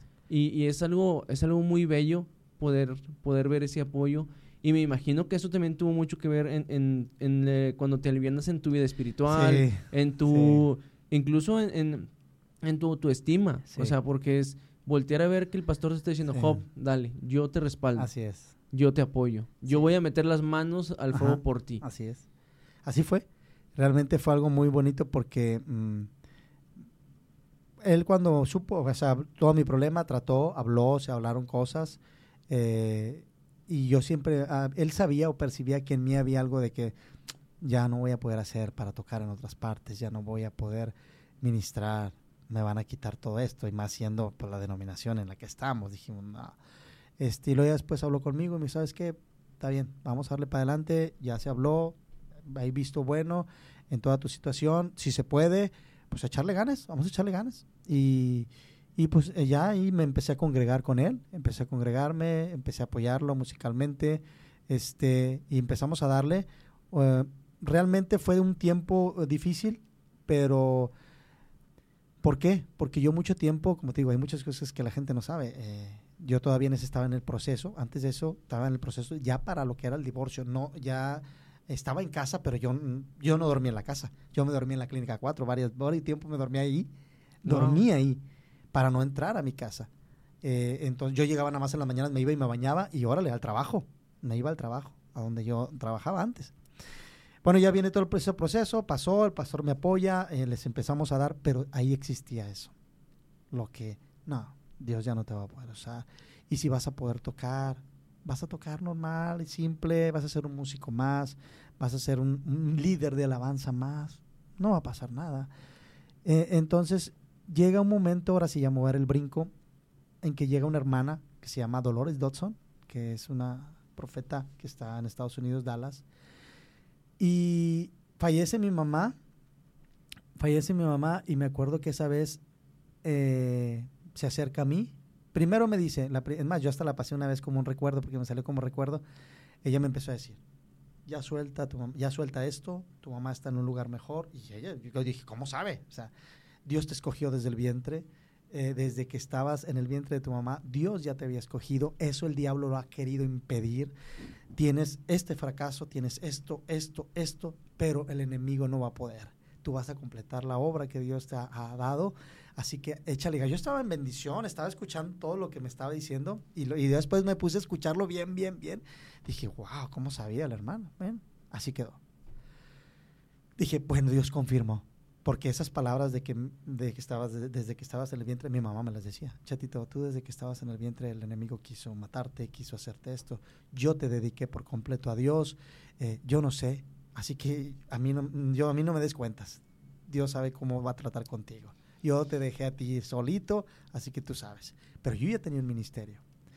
Entonces, eh, pasa el tiempo y vuelve a ir la hermana Dolores Dodson y aquí fue el parteaguas para mi vida de todo lo que pasó, tal vez de mis 38 años, 37 años para atrás, se acabó.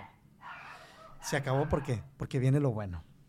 Eh, estaba ministrando, se baja y me dice, Dios desde hace mucho puso un espíritu de frustración en ti y de amargura. Pero ella me dijo, Dios. Yo estaba ministrando, y Dios me estaba ministrando. Y me lo volvió a decir por el oído. El otro dijo, Dios desde hace mucho puso un espíritu de frustración y de amargura en ti. Pero hoy te lo va a quitar. Hoy. Y va a ser el parteaguas para tu vida. Y yo, wow. ¿Por qué digo eso?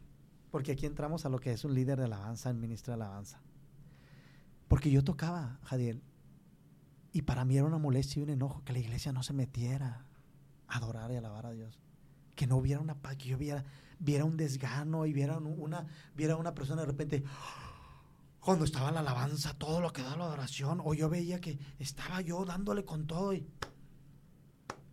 Y estaba ese, esa barrera invisible de... de es, es, algo que he hablado con, con, los ministros de alabanza con los que me ha tocado platicar y es muy triste porque en algún tiempo apoyé en la iglesia tocando las percusiones, el cajón peruano, el, shaker, las percusiones, porque no tenemos muchos músicos. Entonces ahí me tocó apoyar en, algún tiempo. Y es muy triste ver cómo tus días de ensayo, tus desvelos, porque no vives aquí a la vuelta de la iglesia, yo no vivo ahí. y volteas y es como tú dices, o sea, ves, o, ves jóvenes whatsappeando ahí a media adoración, o sea, estás tú, ven y toma el trono de, de Mico, y luego abres los ojos, ¿no? Para ver, para, para, ver el ambiente y los jóvenes así de que... Sí. Y, y tú así como que, Dios mío, o sea, si supieras lo que te estás perdiendo. Sí.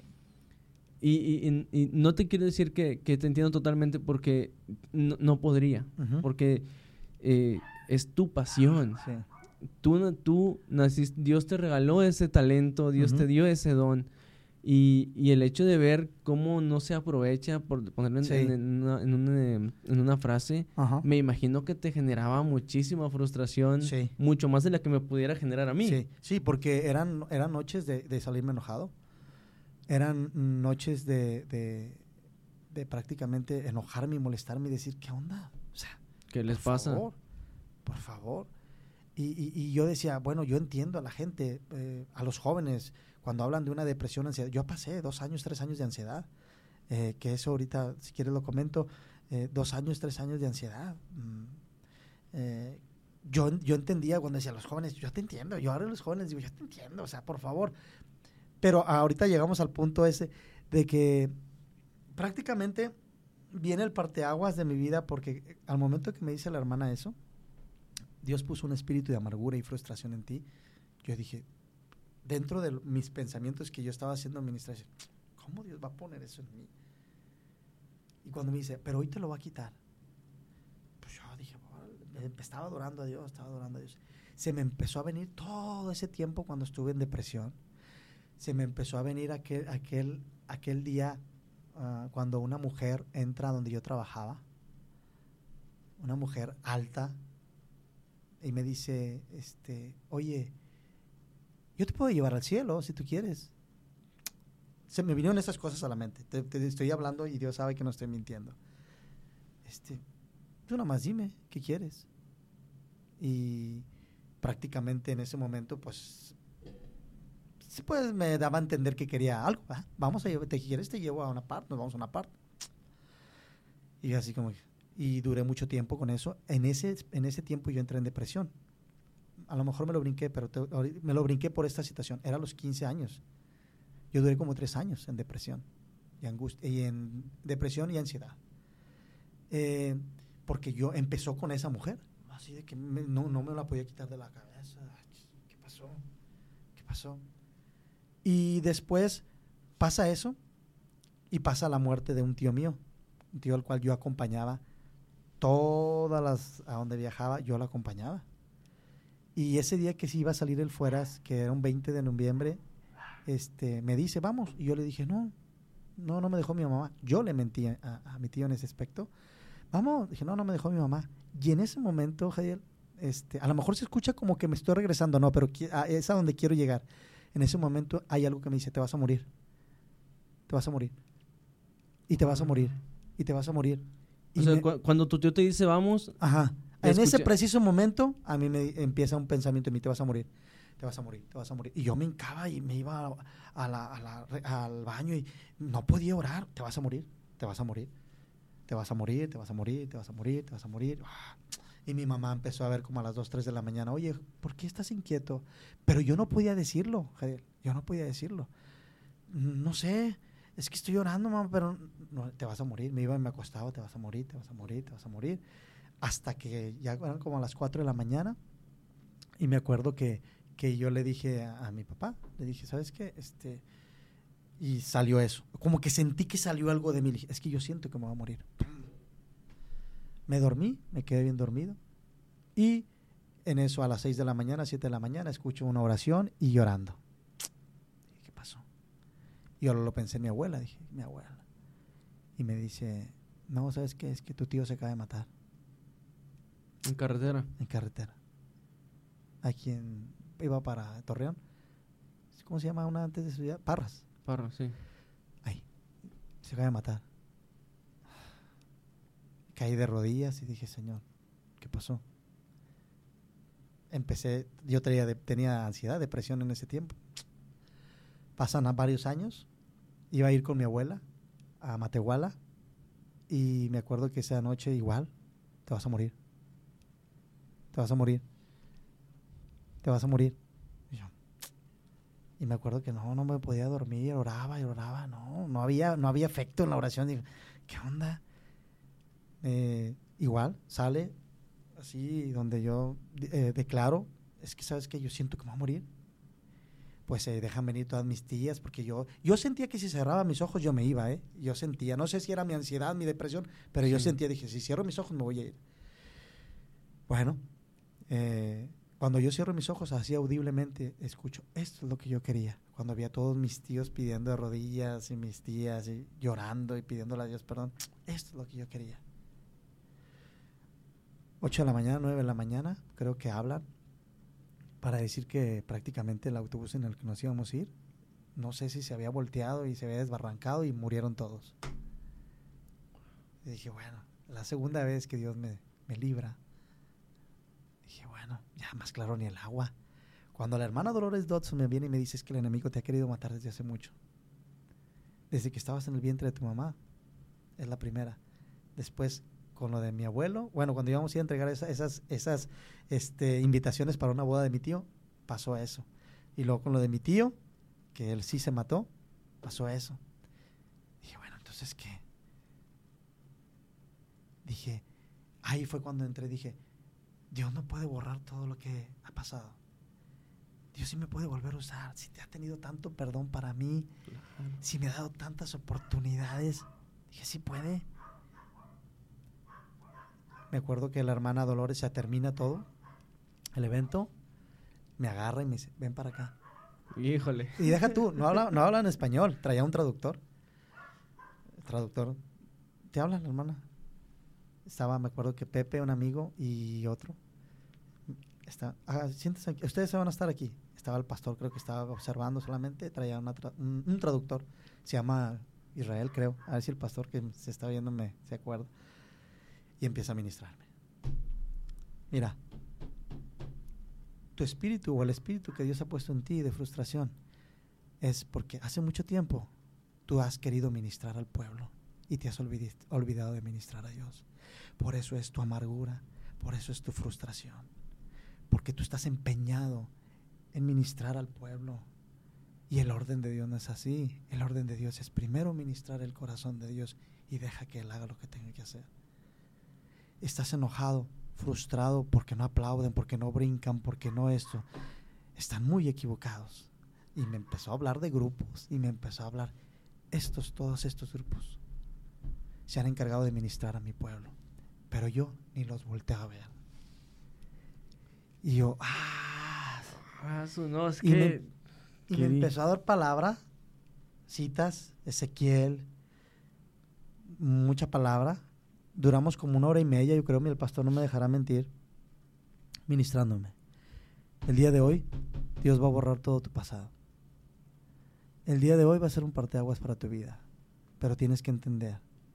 Dice, que ministrar primero el corazón de Dios y después el de la gente. Y tú no te vas a encargar de ministrar el, corazón de la gente. Yo me encargo. Pero ahorita tienen un, un mal orden, me acuerdo que me dijo. Todos los grupos de hoy, todos los ministros de hoy, se encargan de ministrar primero el corazón del pueblo antes del corazón mío. El día de hoy va a cambiar tu manera de adorar. El día de hoy va a cambiar tu manera de ministrar. El día de... ¡Wow! Dije. Oye, empezó, me acuerdo que ella me jalaba así, traigo, tengo bien hasta, tengo bien presente donde ella me agarraba de la espalda y me decía así, dice, el día de hoy Dios va a borrar todo tu pasado. Está borrando todo tu pasado y empezó así, ya al punto que yo estaba tirado en el altar así y empezó, el día de hoy Dios borra tu pasado. Y me empezó a decir, palabra, dijo este, mucha gente, mucho tiempo habló de ti, queda borrado eso. Mucha gente, mucho tiempo dudó de ti, queda borrado eso. Y me empezó a dar palabra. Desde el día de hoy, y eso es algo que ahora lo veo cumplido. Me dijo, tú, y lo veo cumplido en este podcast. Dijo, tú vas a decirle la verdad a los músicos. Y luego yo así como que, no hombre, si no, algunos no me quieren, ¿cómo lo voy a decir? Dice, pues la verdad, se han encargado de ministrar a las personas quieren ver saltar, quieren ver compugido el corazón, dice. Y yo ni los veo. Mis oídos están cerrados, no los escucho. De ahí cambió Jadiel, mi manera de adorar, mi manera de conocer a Dios, porque ahí, lo, fíjate, te voy a decir una cosa, a los 38 años, después de eso lo empecé a conocer. Y muchos dirán, pero ¿cómo si desde los 8 años estabas en la iglesia? Ahí lo empecé a conocer. Fíjate que... o sea, me conmueve, honestamente me conmueve porque hay, habemos tanta gente que, como decíamos hace un momento, que no, no dimensionamos el trasfondo de, de la gente en la alabanza. Y malamente, generaciones que han llegado han devaluado la imagen del grupo de alabanza. Y es algo muy triste. Y, lo digo con todo respeto de la gente, pero a ti te ha tocado ver la evolución de, los grupos de alabanza, de, de, ser el tundata con los con los himnos del, del, himnario de gloria, del himnario de gloria, a el worship actual. Exactamente. Y has sido parte, no nada más te ha tocado verlo como, como, como asistente a un templo, has sido parte de ese movimiento. Y el hecho de que Dios te hablara a través de una hermana y te dijera, yo no los escucho, ay Dios mío, o sea, es, a mí me conmueve porque eh, uno de mis mayores miedos, cada que me han invitado a ministrar, a, predicar ahí con los jóvenes, a dar una pequeña reflexión, yo cada que me voy a subir eh, al, al, al, ah, ¿cómo se me fue el nombre? Al altar, al altar. Al altar, este, es, Señor, sé tú porque yo no, no quiero subirme y después bajarme señalado por alguien. Porque qué vergüenza. Quiero que seas tú. Y el hecho de, de, o sea, lo, lo, digo así porque cuando eres líder de alabanza, a lo mejor no el más santo, porque santos tenemos que ser todos siempre. Así es. Pero eres el ejemplo para la iglesia si tú te tropiezas, sí. la gente te va a señalar, claro, somos especialistas en eso. Sí. Pero si tú haces las cosas bien, también va a haber gente que va a decir que no es verdad. Pero uno o dos que sean tocados a través de, del instrumento que Dios te deja ser, para Dios es la paga suficiente. Así es. A Dios no le interesa que todo el templo se caiga falsamente, que, las hermanas estén remolineando hasta que se levantan dos, tres metros. A Dios le interesa que esa persona que llegó triste, que esa persona que llegó afligida, derrame su corazón en la alabanza. No lo hemos entendido. No lo hemos entendido. Yo lo entendí, como te digo, a mis 38 años. Fue cuando yo empecé a voltear para atrás y dije, Señor, todo lo que hice, ¿a quién se lo di? Y me dijo, porque tú has querido agradar al, ojo, o al ojo humano yo me acuerdo que me bajaba, yo era, voy a utilizar estas palabras, espero que, yo era la sensación desde los 10 años. Hay un chavito, un niño que toca la batería allá en Valle de Bendiciones, en la iglesia. No, cállate. Yo escuchaba. ¿Tú crees que eso no iba a empezar a mis 10 años, 11 años? ¡Ah! Oh, hay un chavito que canta bien bonito, que canta como Juan Carlos Alvarado primero, y lo que canta como Marcos Witt, y lo que canta como Jesús Herón Romero. Porque eso es lo, lo, que yo escuchaba. Yo me bajaba de, de, de, ministrar y, Jovito, qué bonito se sintió, mira. ¿Tú qué crees que iba a alimentar eso? Claro. Fueron muchos años, Jadiel. Muchos años. Muchos años. Por eso a mis 38 años yo vine a conocer realmente lo que es una alabanza o adoración profética. Y yo dije, cuando me decía la hermana, es que tú debes de hacerlo así. Todos los grupos que tú ves ahorita, ya, esa es su adoración así, intacta. Lo que me dan los demás es una copia. Lo que tú puedes estar cantando en una iglesia de otros grupos, lo que tú es una copia, porque todos quieren tocar ya igual, quieren hacer lo mismo que ellos. Y ahí fue donde yo empecé a entender dije, órale, me acuerdo que en ese tiempo vinieron meses, si no es que años, wow, aunque empecé a hacerlo de la noche de oración con mis hijas y era una alabanza que salía y que decía, wow, porque yo empecé a entender que cuando tú eres un líder de alabanza, ministro de alabanza, mira, ahora hay líderes de alabanza o ministros de alabanza que escogen cantos. Y he escuchado estas frases. No, con este se prenden. Mira, con este, no, hombre, vas a, vas a verlo. Y yo, hay, muchos, yo he escuchado eso. Una vez en un evento de Luis Palau, Era un, era un pre para lo de Luis Palau que iba a estar ahí en, creo que ahí en, ahí en, ahí en el parque Fundidora. Voy a decir el nombre a ver si no lo conoces. Una persona que se llama Alfaro. Me acuerdo que estábamos, estábamos abajo en el kiosco, en el kiosco de ahí del obelisco y de la macroplaza, ya orando. Estaba Tercer Cielo tocando, estaba otros grupos y un rapero. Y se baja conmigo. Eh, bro, bro, te necesito, bro. ¿Qué pasó? No, bro, te necesito. Necesito que prendas a la gente, bro. No, pues es que esto no, no lo está prendiendo para nada. Ahorita va a venir el mano del brazo derecho de Luis Palau y, va a ver todo este ambiente. Aquí está el barrio antiguo y todos los chavos están así. Y me salí y dijo, vamos para arriba. Dije a los músicos, vámonos. Vale, vamos a darle. Y le di en la torre porque no canté de alabanza, canté puros de adoración, bro. y me acuerdo que estábamos, estaba la, la, presencia de Dios a todo lo que da, jóvenes entregados a Dios, ministrados por Dios que cuando terminé, es más, ni lo vi, porque supuestamente nos iban a pagar, ¿no? Ni lo vi, pero ya después me lo vuelvo a topar y le, y le dije, es que no te podía obedecer, bro. Discúlpame, hice lo que Dios me mandó a hacer.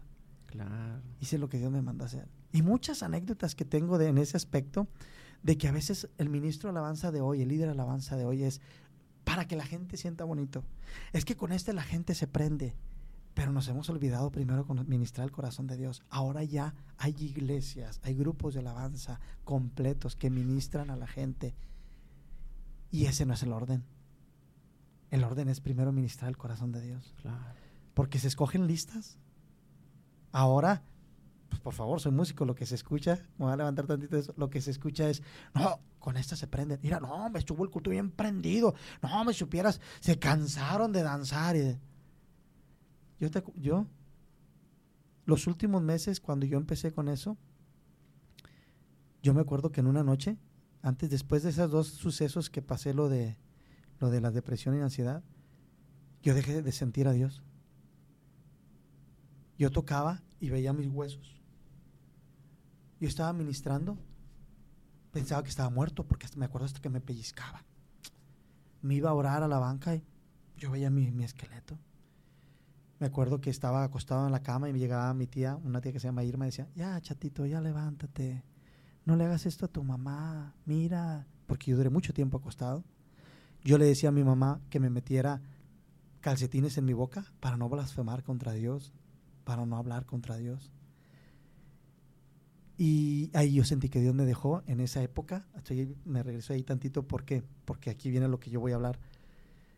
Mm, me, yo le decía, mamá, méteme calcetines en mi boca, no quiero blasfemar. Me acuerdo que yo agarraba mi pie, el piano, un pianito chiquito, abría las ventanas de la casa y bien romántico le quería pegar al romántico, ¿verdad? Ver la luna que cantaba no sentía a Dios. Nada. Y me acuerdo que 11 de la mañana, junio 7, creo que fue. Yo le dije al Señor, no vale la pena. Es mejor tu presencia que la vida y, y si no te tengo, no, no sirve nada esto. a unos Y me acuerdo que yo le dije, sin, yo soy incrédulo, le dije. Yo no soy de los que de los que dicen, voy a abrir mi Biblia y en lo que abra, en lo que lea, es lo que Dios me quiere hablar. Generación de víboras, ¿no? yo le dije, yo no creo en eso.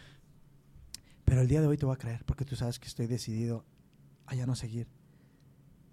Mi mamá está sufriendo, yo no te siento, no sirve de nada esto. Porque es lo más, es lo más feo, ¿eh? No sentir la presencia de Dios es lo más feo. Eh, eh, cuando, cuando te alejas y te enfría, cuando te empiezas a enfriar y sabes que te estás enfriando y puedes regresar, está bien. Pero cuando llegas a ese punto en donde eres un hielo... No, no, no. Yo veía mis huesos, estaba tocando y yo me veía mi cuerpo, mi esqueleto y decía, ¿qué onda? Estoy muerto, ¿qué onda? Y no, me acuerdo que esa fecha le dije, Señor, aquí que voy a abrir la Biblia y ahora sí me voy a, me voy a poner de que te voy a creer. Lo que yo abra es lo que yo, yo, yo voy a creer. Y me acuerdo que abrí la Biblia en Isaías 54. ¿Cuatro? Sí, creo que es. Por un momento te abandoné, pero con grandes misericordias te voy a recoger. Salté, parecía loco.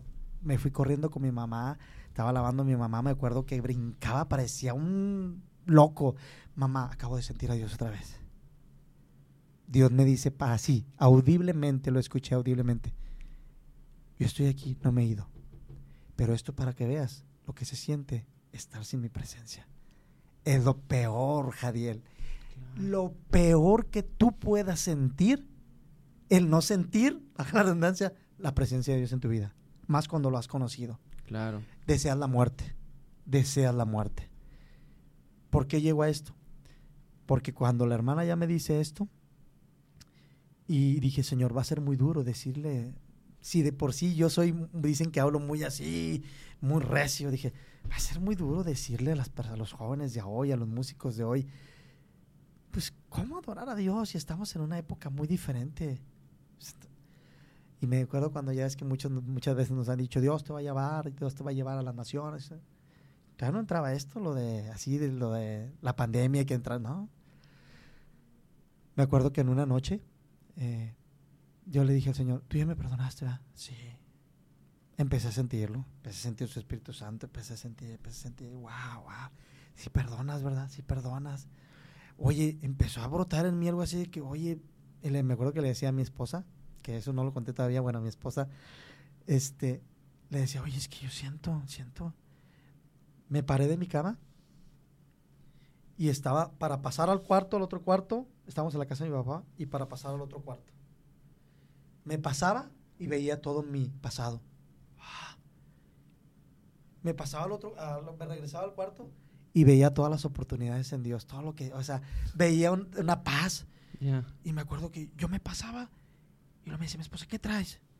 No, hombre, me caí ahí en la cama, empecé a, a, a sentir al Espíritu Santo en mi vida, cambiar muchas cosas en mi vida, quemar muchas cosas en mi vida, aun aunque soy a veces muy duro en cuestión, como te digo, piensan o creen que soy muy duro en cuestión de mi carácter o algo, empezó a quemar muchas cosas en mi vida. Empecé a recibir la aceptación de muchos que me dieron la espalda y no la aceptación por decir, ay, no, no, no.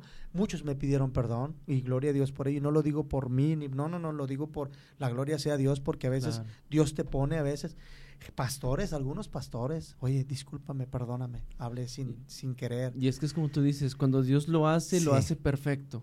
Perfecto. Porque Dios también piensa, ellos lastimaron a, mi ovejita. Y así como tuvieron el valor de lastimarlo, yo quiero que le pidan una disculpa. Porque no es tampoco para Dios ponerte más encima de ellos, no, no, es, es para que podamos entender como personas que cuando Dios hace algo lo hace perfecto. Exactamente. Y ahí empecé a entender todas las palabras que me ha dicho la hermana Dolores. Va a pasarte esto, vas a hacer esto. Vienen cosas, vienen cosas que tú ni te imaginas. Rodríguez, o sea, pues ahorita estoy encapsulado aquí, entre comillas, puedo decir, en, la iglesia nada más, no salgo. Oye, empecé a ver ah, puertas abiertas, órale, y esto, y esto, y esto, órale, gloria a Dios. Pero ¿sabes cuándo? Cuando yo empecé a entender qué es adorar a Dios ¿qué es ser un ministro de alabanza? Y tú podrás decir, y yo me preguntaba, y volteaba y decía, mis 38 años, ¿qué onda? Y en estos 4 o 5 años he conocido a Dios de una manera sobrenatural. O sea, que yo dije, si lo hubiera conocido desde... Pero ahí es donde entendemos, y bueno, no entendemos, pensamos que por estar ahí adentro eres y tienes... Ya, la tienes asegurada. No, sufrimos. Hay mucha gente que no sabe lo que se vive dentro de, porque mucha gente, aquí es donde también entiendo, los que estamos ahí es porque necesitamos de Dios, no somos perfectos tú, Javier. conozco músicos, antes de, perdón, conozco músicos, y lo voy a decir ahorita abiertamente, músicos que tocaban y, se bajaban y consumían droga. conocí músicos que estaban o están todavía, pueden participar en un culto el domingo y al siguiente día o algo están viendo pornografía.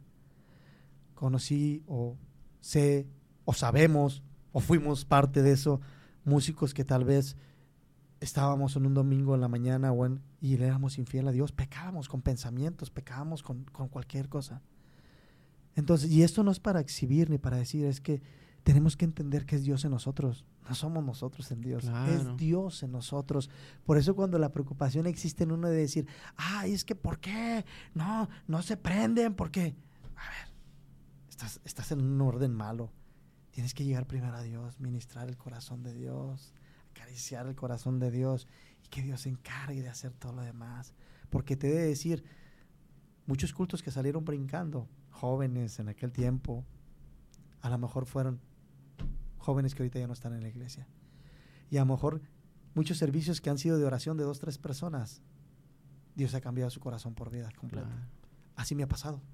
Claro, totalmente de acuerdo. O sea, es que volvemos a lo mismo. El, a Dios no le interesa la cantidad. A Dios no le interesa el alcance. A Dios le interesa la calidad. Así es. Le interesa el corazón. porque es. como tú dices, puede haber tres en el culto de oración, cuatro. Y, la gente, no, ¿para qué voy? Si siempre va el pastor, su esposa, su hija y la, y la, hermana que cuida el templo. Y se acabó. Y ya no hay más. O sea, yo, yo para qué voy. Es que no vas a ver a los hermanos. O sea, no, o sea, qué bueno que los puedes ver y los saludas y, todo el rollo. Pero tu objetivo principal no es ir a ver al hermano. Y, y, y, como iglesia a veces caemos en eso, en, en, en ver al pastor. Y no ver al jefe del pastor. al bueno. Eh, exacto, porque al final de cuentas Dios permite que el pastor esté ahí. Y, y, al pastor también Dios le va a decir, oye, ¿qué onda con las ovejitas? No, y a veces uno, uno quiere pensar como el pastor.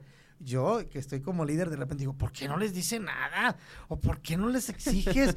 Pero a veces yo también me pongo, o él le ha dicho, es que la, la vista de él es diferente. Claro. La vista de él es siempre buscar una restauración, una oportunidad más, porque él tiene el corazón. Y, el amor del pastor es diferente incluso. Es, diferente incluso porque porque el hecho de ser pastor es porque tienes un carácter específico para ser pastor. exactamente. Porque al menos yo creo, yo, yo lo he dicho abiertamente, yo creo a lo mejor que, que yo tengo un carácter más misionero, porque a mí me gusta mucho el rollo de las misiones, salir, vamos para allá y esto, aquello. Y por eso me gusta el podcast, porque es, es, una manera distinta de evangelizar. Sí, sí. Porque yo digo, no, yo como pastor en un templo, no, señor, claro que no, no, yo los condeno a todos. O sea, yo, no, pienso O sea, no, señor, no, hermana, usted ya no venga, mañana ya, o sea, por favor, le encargo, ya no venga. O sea, si no se arrepiente, no venga. Sí, es cierto, es cierto. Y, los pastores no, o sea, y un pastor tiene que ser, ¿sabe? Porque el pastor no ve, o sea, nosotros, nosotros a veces vemos, bueno, si le digo esto, se va a enojar, la va a hacer de emoción, se va a sentir dos, tres días y luego me perdona el sábado. Está bien, no, el pastor ve si le digo esto, puede pasar esto, y esto desencadena esto, y esto, y esto, y esto, o y busca, él dice, el pastor dice, ¿cómo le podré hacer para, entonces para corregir eso? O sea, busca alternativas de cómo ayudar. Nosotros es, no, está mal, no, para atrás. Sí, sí, exacto. Pero te digo, o sea, el, el amor del pastor es diferente. Y, y, e, e, incluso tu tipo de liderazgo como líder de alabanza es diferente al tipo de liderazgo del pastor. Sí, sí. Es, es muy diferente. Y a veces hay eh, sin agraviar, que no, no es, no acá, pero hay líderes de alabanza que son que son más líderes, que, o quieren ser más líderes que el pastor. Y, y, eso ahí también puede ocasionar hay, eh, fricciones, innecesarias, porque a final de cuentas todos estamos bajo la autoridad del pastor, porque Dios lo designó como pastor. Entonces, eh, eh, sí, fíjate, es honestamente, Job, es algo que yo jamás me imaginé eh, en el podcast. Yo, yo hablaba con, con mí y le decía yo, pues es que Job alabanza, vamos a hablar de la alabanza, vamos a, tocar así algunos conceptos que le, quiero preguntar por las cosas que te dije. Y ahorita que íbamos a empezar, eh, yo, yo, dije, bueno, ¿sabes qué, señor? Yo soy muy estructurado en, el podcast. Le dije, pero yo no me siento cómodo con el plan que ya traigo. O sea, con lo que yo ya tenía en la cabeza dije, no, no estoy cómodo, estoy así, no, no estoy cómodo. Le dije, bueno, señor, ¿sabes qué? Pues vamos a hacerlo como tú quieres. Llévatela, tú sabes. Ajá. Porque te lo prometo que, yo tenía una estructura de que no, así, luego así, luego así, luego así. Y Job me va a contestar esto y esto y esto. Y, y yo le puedo preguntar esto. Y no he tenido oportunidad, y no porque hables un chorro, sino porque la, la plática, eh, Dios nos ha ido llevando a cosas que, que, que no estaban en, el plan, pero que yo concuerdo contigo y con lo que te llegaron a decir, que son cosas necesarias que tenemos que escuchar, porque estamos acostumbrados a que en el podcast el invitado nos habla, la mayoría de mis invitados tienen un proyecto, un proyecto musical, un proyecto evangelístico, son pastores, son alabancers, e, etc. Son influencers, no sé, lo que sea. Y siempre es conocer a la persona que nos habla de su proyecto y la rebanamos al final. Y el día de hoy, no, hoy, el día de hoy fue conocer a Job y ver todo lo que Dios ha hecho en la vida de Job. Porque no puedo conocer a Job sin conocer lo bueno que Dios ha sido contigo. Y es algo que te agradezco muchísimo. Yo sé que hay mucho más que hablar. Uh, no, demasiado. Y, y pero te lo prometo que tú me has visto aquí. Y, sabes que yo trato de ser muy transparente con ustedes siempre. Y, y, he estado a punto de quebrarme la plática dos o tres veces porque digo, Dios mío, o sea, cuán hermoso es nuestro Dios. Sí. Y, y yo, yo te quería hacer una pregunta. Eh, eh, eh, basado en lo de los líderes de alabanza, porque actualmente le, le, he preguntado a los pastores por qué las predicaciones son más motivacionales. Porque en mi punto de vista, sí. hay pastores que a veces dejan de lado el, el, la prédica que exhorta, que deja a, la congregación pensando en, ah, Señor, he pecado, Señor, estoy fallando. Si vienes hoy a medio culto, ¿me voy a ir? Yo a, medio culto, yo sentado cantando a la vareda, ¿me voy a ir o me voy a quedar? y, hemos, y estamos teniendo una generación de, predicadores que, que a veces se orientan un poquito más hacia las humanidades, hacia Dios es un Dios de amor, no te preocupes, Dios te acepta como eres. Y si es cierto, Dios lo hace, claro. Ama, ama al pecador, pero aborrece el pecado. Pero en ese estar haciendo la liga un poquito más flexible, a veces se nos van por otro lado.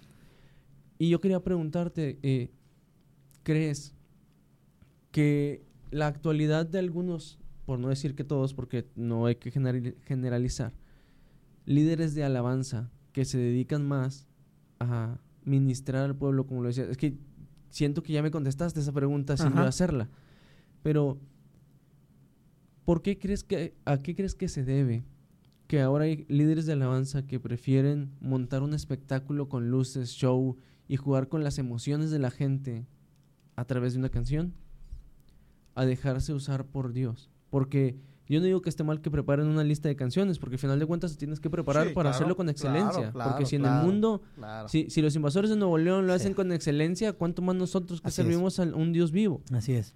Pero, ¿cómo, ¿por qué crees que, se ha devaluado tanto la imagen de los grupos de alabanza? Híjole. Mm. No, no, no, no quisiera mm, decir exactamente a lo mejor la palabra, pero muchos ya vamos, voy a, voy a incluirme, con otros fines, antes que todo que el principal, como te decía. Primer líder de alabanza, ministro de alabanza, es ministrar el corazón de Dios. Y nosotros brincamos ese paso. Queremos la aceptación de la gente. Queremos que nos contraten. Queremos eh, que se, pues ahora que existen las redes sociales, prácticamente que sea un boom del grupo o lo que es el ministro o líder. Y dejamos a Dios, tenemos a Dios muy olvidado. Lo hemos bajado. Hay, hay veces que Dios no está ni en las plataformas, vamos a decir plataforma, o en el altar. Claro. Ya. Así de práctico, porque yo como músico lo puedo decir, no todos, no todos, como tú lo decías ahorita. Pero si yo estuve 38 años pensando que lo estaba haciendo bien, te puedo asegurar que ahorita hay gente que tal vez tenga 5 o 10 años pensando que lo está haciendo bien. Y tú te das cuenta, es muy diferente en una predicación que nos dio el pastor tener el respaldo de Dios a tener la aprobación de Dios. claro. Muy diferente. Respaldo, sí, lo puedes tener. Mañana te vuelven a hablar en otra parte y luego la otra parte y la otra parte. Pero tú llegas a tu intimidad y tú sabes cómo andas con Dios. Claro. Tú sabes si Dios se agradó o no se agradó.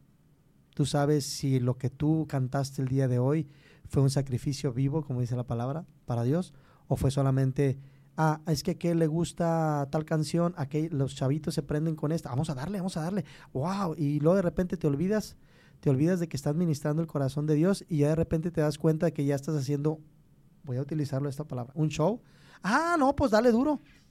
Y eso para ti es, ah, se cumplieron las expectativas. No, estamos muy lejos, muy lejos. Yo lucho mucho con, con el grupo de alabanza porque cambio mucho las listas, demasiado. Pero yo le digo, a veces les digo, si ustedes entendieran qué es lo que uno siente cuando ves a una persona que está quebrantada y dice, Señor, ¿qué necesita? ¿Qué necesita? ¿En qué me enfoco, Señor? Vamos a cambiar la lista. y ves que esa persona es ministrada por Dios y dices, wow, eso sí es una satisfacción. Y vamos a decir, una satisfacción entre comillas, porque el que lo hace es Dios. Claro. sí, porque cuando entiendes que eres un instrumento, lo demás da igual. O sea, yo, yo es algo, te lo decía y te lo vuelvo a decir, y no es, no es por, por eh, que estés aquí, porque tú sabes que, que nuestra relación es, es bastante buena. Ajá. Yo cuando me ha tocado verte cantar, cuando me ha tocado que a veces he entrado a los cultos y te veo en la administración o te veo cantando, o simplemente a veces que he ido a la iglesia y de repente veo que vas caminando y vas entonando un canto porque te encanta cantar, se siente diferente y, es, es, algo muy, muy hermoso, la verdad. Yo se lo decía a Lucho, eh, incluso el, el, hecho de la compañía de ustedes es distinta. Sí, yo me siento muy cómodo contigo, con Lucho con la mayoría de la gente con la que yo me rodeo me siento muy cómoda. Porque son gente que me suma, son gente que yo sé que les digo, carnal, estoy, estoy mal, necesito que me ayudes a orar porque tengo esto y esto y esto. Que yo sé que ni siquiera me vas a decir, ay, Jadiel, ¿y ahora qué hiciste? No, a mí no me interesa lo que hayas hecho, Jadiel, pero vamos a orar porque el Dios te puede sacar de ahí. Así es. Y, y, eso es increíble. La verdad es increíble. Yo creo que, que, como te lo decía hace un momento, Dios te dio un muy hermoso talento y, y es increíble ver cómo Él te sigue respaldando hasta el día de hoy. Y ver cómo pudiste pasar por todos estos procesos y nos damos cuenta que realmente es el respaldo de Dios lo que te tiene el día de hoy hasta aquí en donde estás. Y es increíble, porque también pudo haber quedado en, en que alguien te dijera, no, hombre, no te apures, Dios te va a ayudar. Sí. Pero, ¿cómo sabemos que se cumple? Cuando pasa el tiempo y vemos el respaldo de Dios ahí. Y, y, y yo te veo y veo un Job distinto, un Job feliz, que te lo decía, yo jamás por la me hubiera pasado por aquí todo lo que pasaste. Sí. Yo, yo, eh, pues no, o sea, realmente no, no lo he dimensionado. No, y te voy a decir una cosa, Javier, mucha gente no lo conoce, no lo sabe. Porque ellos, ah, pues es el hijo del hermano Chuy, la hermana Élida, está enfrente, son los que cierran, son los que abren, están ahí en la iglesia, toca, va lunes, martes, miércoles, jueves, viernes, sábado y domingo. Él no tiene. A nosotros mis papás no nos sacaban. O sea, pero, te, pero yo quisiera, y, y, ahorita como te digo, es, es, para mí mismo en decir, y te lo doy como, como, testimonio, cuando volteo a ver los 38 años para atrás, digo, ay Señor, o sea, y tengo, ¿qué? Cuatro, seis, cinco años que conocí a Dios realmente de una manera en la cual yo dije, cuando el Señor me dijo eso a través de la hermana, dije, ¿y los 38 años, los demás? ¿Qué onda? ¿Cómo los viví?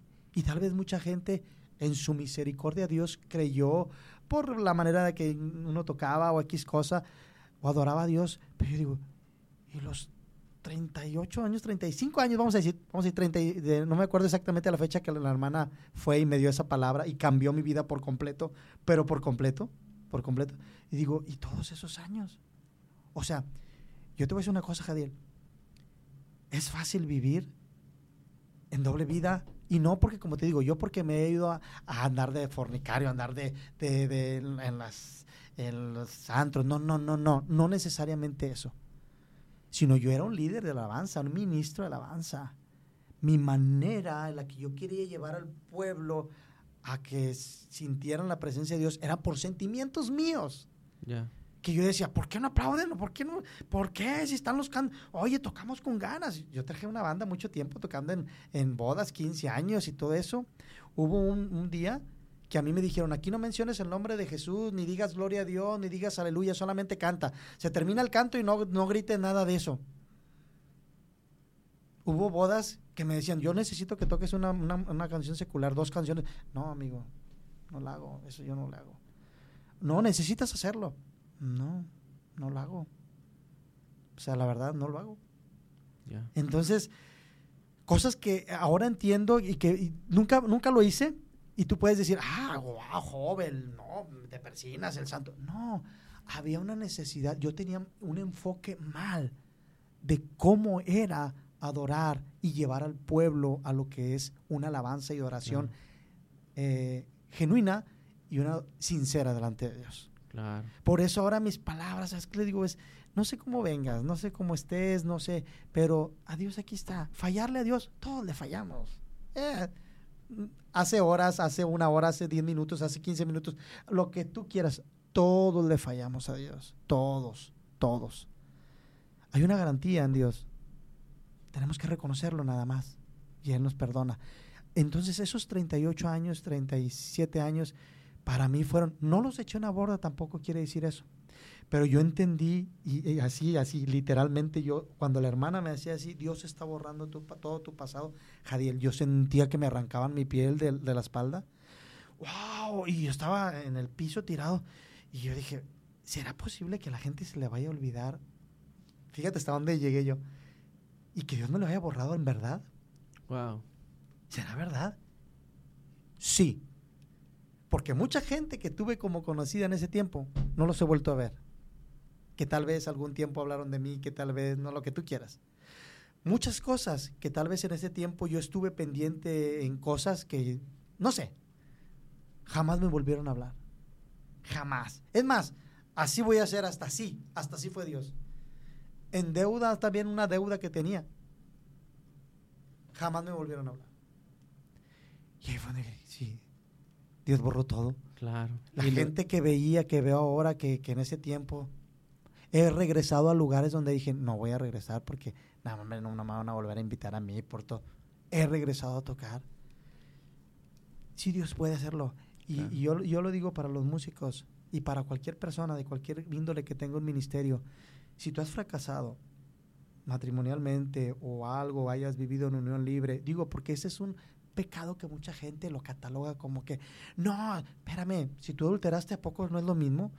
Es más, aunque tú hubieras echado una mentira, es lo mismo. Pecado es pecado. Pecado es pecado. Para mucha gente ahorita hace de que, ah, no, él, él, él se divorció. ¿Y qué tiene?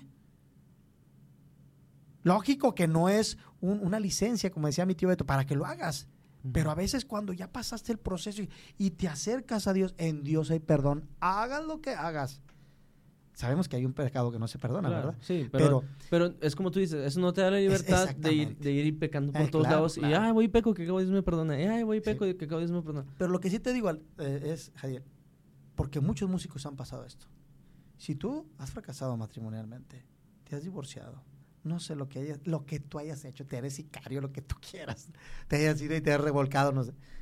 En Dios hay perdón, en Dios hay restauración. Sí la hay. Y es más, hasta muchas mejores cosas Dios te da. Claro. Muchas mejores cosas Dios te da. Pero siempre y cuando sea sincero el arrepentimiento. Claro. Porque yo dejé, es más, yo dejé de tocar en, en, en bodas. Yo duré mucho tiempo tocando en bodas.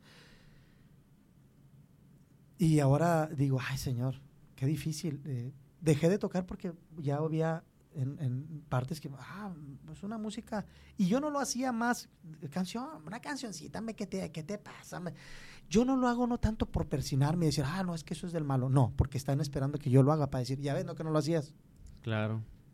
¿Sí me entiendes? Sí, sí, sí. Y eso que dice que él no nunca lo hizo, y es, claro, totalmente. Es más, por eso dejé de tocar en bodas porque ahorita ya, ya la mayoría de los grupos tocan así, o sea, pueden tocar de lo doble y no pasa nada. Sí, o sea, ya, ya no es, somos un grupo cristiano, somos un grupo versátil. exactamente. Entonces, ese ha sido Job, 38 eh, años, como te digo, 37 años, que, bueno, digo, no se perdieron, fue una enseñanza para mí aún. Oye, Y, y, te tocó como tu tocayo de la Biblia, ¿no? De oídas te había oído. sí, más ahora. Exactamente. Mis ojos te ven. Exactamente. Y como te digo, muchos podrán decir, eh, sí, a mis 38 años, 37 años, la verdad, conocí cómo Dios es tan perdonador, cómo se debe de adorar a Dios, así, cómo se debe de adorar a Dios, tocar las vibras del corazón de Dios toca, así, meterte dentro del corazón de Dios, wow, es otra cosa, Javier.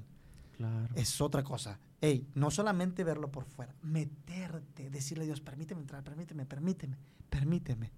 Y que por eso que tú, yo acaricie tu corazón, yo derrame y me, me acurruque dentro de tu corazón y haga que vibre tu corazón y vea el reflejado en una alabanza, en una oración, en un pueblo, con eso lo hago Dios. Y muchos no lo son. Muchos lo hemos quitado a Dios de ahí. Es más, no lo tenemos ni ahí. Claro. Sí, es, Se escucha crudo. pero es que es la verdad. Pero es la verdad. Es como te decía, hay muchos que ya es no, tenemos que tener luces de colores, tenemos que poner unas pantallas para que los cantos Sí. ya no sean el típico canto en PowerPoint que le das Sí. para abajo. No, ya quiero que sea una animación, Sí, que se rompa un vidrio y entre la letra. y- te preocupas más por eso que por decir, bueno, ya está todo armado. ¿Y cómo está mi relación con Dios? Ahora, no es malo, Jadiel. No, claro que no. No es malo. Para los tiempos que estamos no es malo. Pero a veces es más el 99% y el 1%. A veces el 1%, porque aún Dios es tan poderoso para el 1% hacerlo mucho. Pero nos preocupamos en el 1% por decir, ah, bueno, ahora sí. Ah, Dios. Ah, fíjate. Oye, ah, tú, tú vives aquí, ¿verdad? O sea, sí es cierto, estamos usando tu casa. Así es, así es. Sí, no, totalmente de acuerdo, Job. O Entonces, sea, no es escandalizarse, no es decir, ah, ahorita persignarnos y decir, no, están mal. No. Yo lo digo como consejo y lo digo como algo, como una plática que estamos teniendo. Sí, es fácil engañarte tú mismo, engañar a la gente, pero a Dios no. no, no. No. Y Ni lo cuando, y- intentes. Y, cuando crees lo engañaste, te estás engañando tantísimo, Sí. pero tantísimo. Sí. ¿Para qué te platico? Por eso es eh, en esto que estoy hablando, después ya para terminar, bueno, no sé. Ya, falta una, faltan dos secciones, pero ahorita. Digo, ya después pues conocí a mi esposa, que ahora es mi esposa, que es una gran bendición para mí, súper bendición. tu ayuda idónea. Uh, tengo dos hijos con ella eh, y ahora viene uno más. Eh, por eso dices que cuando Dios, Dios da, da manos llenas. dan abundancia. Dios dice, aquí no andamos con pequeñeces, Sí. Ten. Y lo más importante, Jadiel, es que dentro de todo eh, cono- conozco a Dios. Ahora sí, por eso les digo, a muchos les va a sorprender que ah, conozco a Dios. He visto a Dios cómo se porta, cómo es conmigo. Eh, puedo llegar como dice ese texto, entrar confiadamente al trono de su gracia, así. Puedo llegar. Ahora lo conozco como un, te voy a ser sincero y espero que no se vayan a ofender, espero no ofender con estas palabras. En donde yo estuve lo conocía como el que, ah, él te, te va, eh, como te digo, con las frases de mi mamá, no de, no, ahora lo conozco así, personalmente, cara a cara. Dios como mi proveedor, Dios como mi sanador, ¿cómo te hablo, Señor? ¿Cómo, cómo, cómo llego a ti? Traigo esta bronca, mira, traigo esto. A lo mejor tal vez es un sentimiento que me está haciendo daño.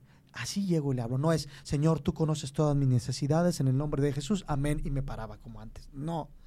Ahora sí, tanto Él me conoce todo, todo por completo, que yo lo conozco y sé cómo llegar delante de Dios. Señor, échame la mano.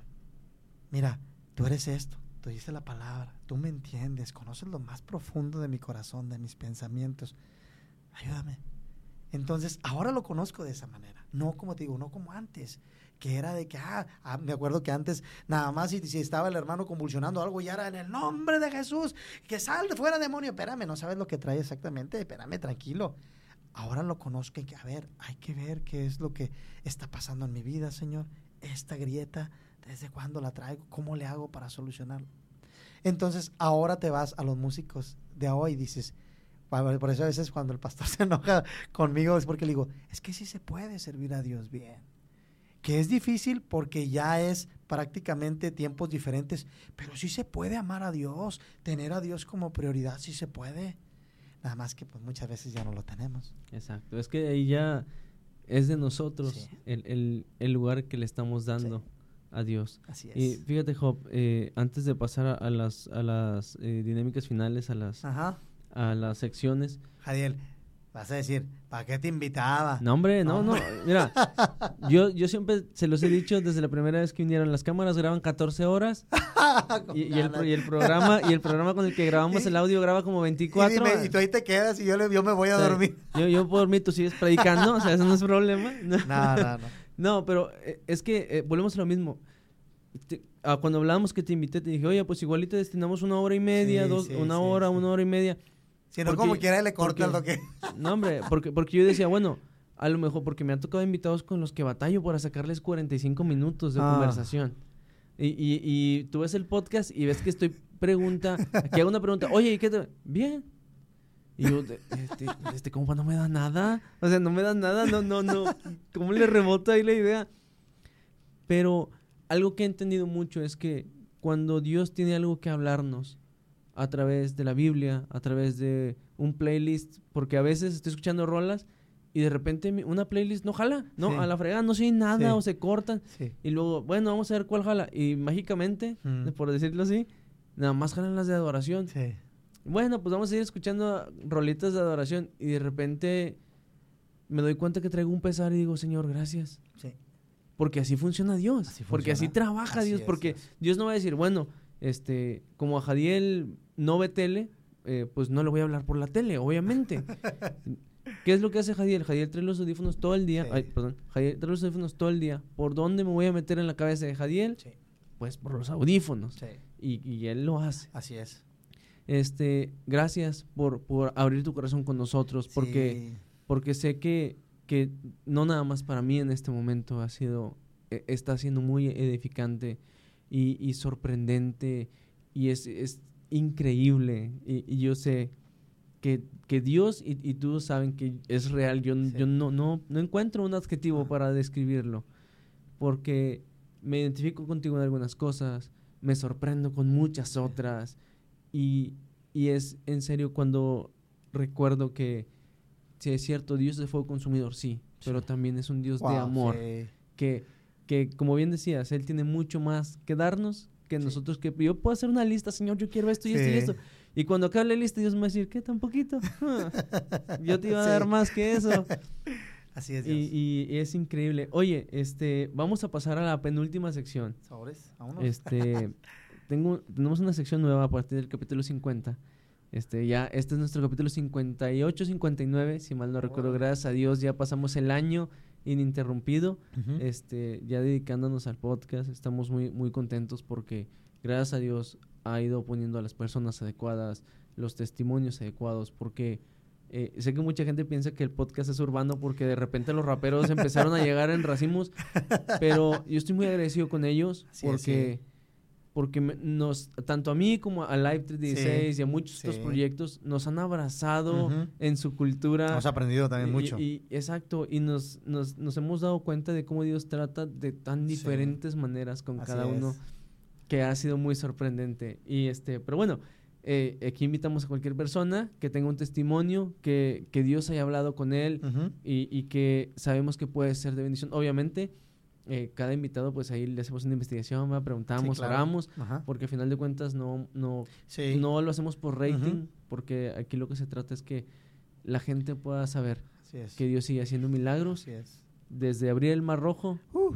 hasta restaurar un, corazón. Y hasta perdonarme a mí. Eh, a todos, a todos. yo, yo, yo concuerdo con el, con, con el apóstol Pablo cuando dijo de los pecadores, yo soy el primero. Yo, le, yo le digo, ¿sabes qué? No es cierto. yo. todavía no nacía. De tu tiempo a lo mejor, pero ahorita déjame, te platico que... Pero bueno, eh, tenemos un juego nuevo que se llama ¿Qué prefieres?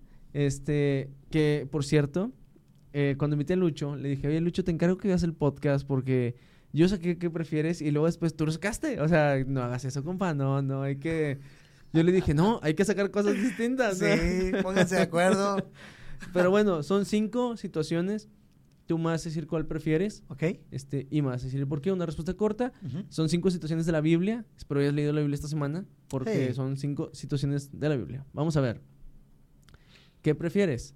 ¿El camino a Emaús o eh, el camino bajo la estrella de Belén? ¿Cuál de los dos caminos prefieres recorrer?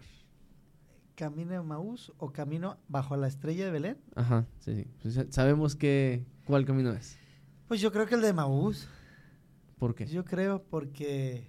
Pero sí me voy a dar cuenta de que cuando arde nuestro corazón es porque ahí va Él. Y realmente es algo que, que, a lo mejor ellos no se dieron cuenta porque ellos lo dijeron.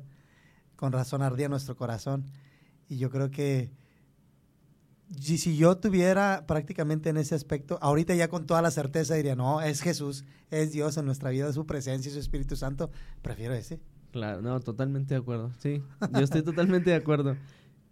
Uy, este es más quién prefieres. ¿Quién, prefieres? ¿Quién prefieres ser? Ok. ¿Elías o Juan el Bautista? Santo Dios. Híjole. ¿Elías o Juan el Bautista? No, pues me la pones muy difícil porque los dos son unos grandes Siervos de Dios, pero me voy por por Elías. Me voy por Elías por eh, mm, porque entiendo que él también, como dice la palabra, sufrió pasiones como prácticamente tuvo temor, tuvo ansiedad cuando aquella mujer lo amenazó por haber matado a aquellos profetas, pero tuvo una oportunidad cuando Dios le dijo, hey, y yo lo, yo lo siento de parte de Dios cuando Dios me dio esa palabra por medio de nuestra hermana, hey, levántate porque el largo camino te espera. Y así lo espero. Sí, mira, yo, yo no quiero decir que, que no son humanos, pero a mí yo también me identifico con Elías porque lo siento más cotidiano, más, más, más los, más los pesares cotidianos y digo yo, ay Dios mío, así estaría yo, así como Elías. Pero sí, estoy totalmente de acuerdo contigo. Eh, ¿Qué prefieres? ¿El sueño de Jacob en Betel o el sueño de José? Sueño de Jacob en Betel, wow, ver prácticamente la gloria de Dios, el sueño de José, eh, pues uno muy revelador. No, me voy por el sueño de Jacob. No sé, pero me voy por el sueño de Jacob porque pues él mismo experimentó la presencia de Dios. Claro. No, no, sí. No me voy hasta que me bendigas. sí, Prácticamente. No, y, es que sí, son, ¿qué prefieres? Bastante, bastante difíciles porque son, son situaciones que tú dices, ay, Dios mío, o sea, cualquiera de los dos estaría increíble, ¿no? Sí. ¿Qué prefieres? ¿Cantar en salmos o cantar en Apocalipsis? ¿Qué prefiero, cantar en Salmos o cantar en Apocalipsis? Híjole, cantar Salmos es prácticamente, podemos llamarlo a, vivencias de David en cuestión de sus estados, muchos estados. Y no nada más David, porque también escribió muchos Moisés, Asaf, muchos. Pero en Apocalipsis, ay Dios, yo creo que me voy a arriesgar. Apocalipsis. Apocalipsis prácticamente es algo que donde fue sufrido el, eh, para poderlo escribir por, por, Juan el Bautista. Fue prácticamente mm, a ver cosas, como dice la palabra ahí, cosas que el hombre no vio ni han subido al corazón del hombre entonces, palpar y ver eso, ¡wow! Claro. Y, yo diría, sí, sí me, me iría por, aunque muchos van a decir, pero qué raro, bueno, me voy por Apocalipsis. Claro, sí, aparte, creo yo que el, poder experimentar eh, toda la sensación de, estar totalmente confiado y cantándole a Dios a través de, no, sí creo que yo también lo haría. Sí, no, sería, creo que esa es la adrenalina del momento. Sí, ándale, exactamente. Ah, sí, sí la, una adrenalina. Y por último, Ah, esta, esta creo que va a sacar el arquitecto y el ingeniero que llevas dentro. ¿Qué prefieres? ¿Construir el arca o construir el templo de Salomón? Ay, Dios. Y te lo voy a decir porque es una de las necesidades que, que en oración le he dicho al Señor. Porque. ¿Quieres aprender a carpintería? No.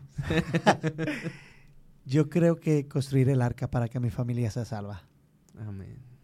Construir el arca para que poder, para que puedan entrar todos aquellos amigos, eh, familiares, eh, que, que, realmente uno desea que es la oración de cada uno de nosotros que sean salvos. Eso sería que se me hace que construir el arca para poder invitarlos a que huyan de algo que, que viene. Claro, no, totalmente de acuerdo. y, vaya, estos que prefieres estuvieron bastante, bastante buenos, ¿eh? Ya nos hacían falta unos de estos.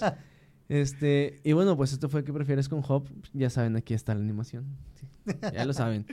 Y por último, Hop, eh, siempre que tenemos dos recomendaciones, pero el día de hoy, eh, siendo ministro de alabanza, me gustaría que nos recomendaras dos cantos de los antiguitos. ¡Wow! para la juventud, que tú digas, estos cantos de hace 10, 15, 25, 30 años, creo que pueden tocar el corazón de estos jóvenes. Ay, Dios de la gloria. Dos cantos antiguitos. que tú eh, digas, yo, yo sé que esto puede tocar el corazón de los jóvenes. Algo que se nos ha olvidado eh, es una canción de, creo que se llama Mitzvah. No sé si conozcas a Mitzvah. No, ahí sí me agarraste. Ah, ¿verdad? Es, ah, está bien ¿verdad? en- no, y lo México voy a pon- 80, no lo conoces tampoco. Sí, México 80, Ah, sí. Mitzvah no. No, es, no, pero... También lo canta. Alejandro del Bosque. Ah, ok, ok, lo voy a buscar, pero lo voy a lo canta. Mitzvah. Porque es algo que se nos ha olvidado, que a veces pensamos que engañamos a Dios. Y pensamos que lo que hacemos es prácticamente es algo que Dios no lo ve y a veces aparentamos algo.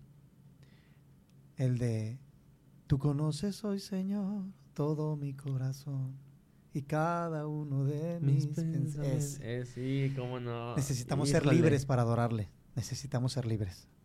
Porque muchas veces aún estando ahí arriba, hay muchas cadenas que nos atan. Y necesitamos ser libres para adorarles. Por eso me encanta ese canto de... Y creo que lo canta Misba y lo, se lo he escuchado a Alejandro del Bosque también. Y otro. Otro. es que a mí me encantan los, los cantos también viejitos. Yo, yo te voy a dar uno después del tuyo, que a mí me gusta muchísimo. A Bueno, ver qué me te parece. gusta mucho este canto eh, porque lo cantaba mi mamá, yo lo tocaba en el piano cuando ella dirigía, pero porque no hay otro nombre como ese nombre. Se llama Tan dulce el nombre de Jesús, ese es de los Uy, himnarios. cómo no. Ese. Alguien hágale música a ese canto. Ah, o hagámosle, vamos a ponerle. Sí, Tan un- dulce el nombre de Un, re- un remake en adoración estaría Ah, increíble, sí, la sus verdad. bellas notas al cantar. Muchos cantos de esos. Bellas palabras de vida. sí, oh, No. oh, oh, otra vez. No, ya lo estamos poniendo aquí de antaño. Bueno, de antaño. ese, tan dulce el nombre de Jesús porque no hay otro nombre como ese, tan dulce que cuando lo mencionas es lo máximo. Ni cualquier poeta, como dice ese precioso canto, que describa lo, lo inexplicable de ese nombre, de ese amor que es Jesús.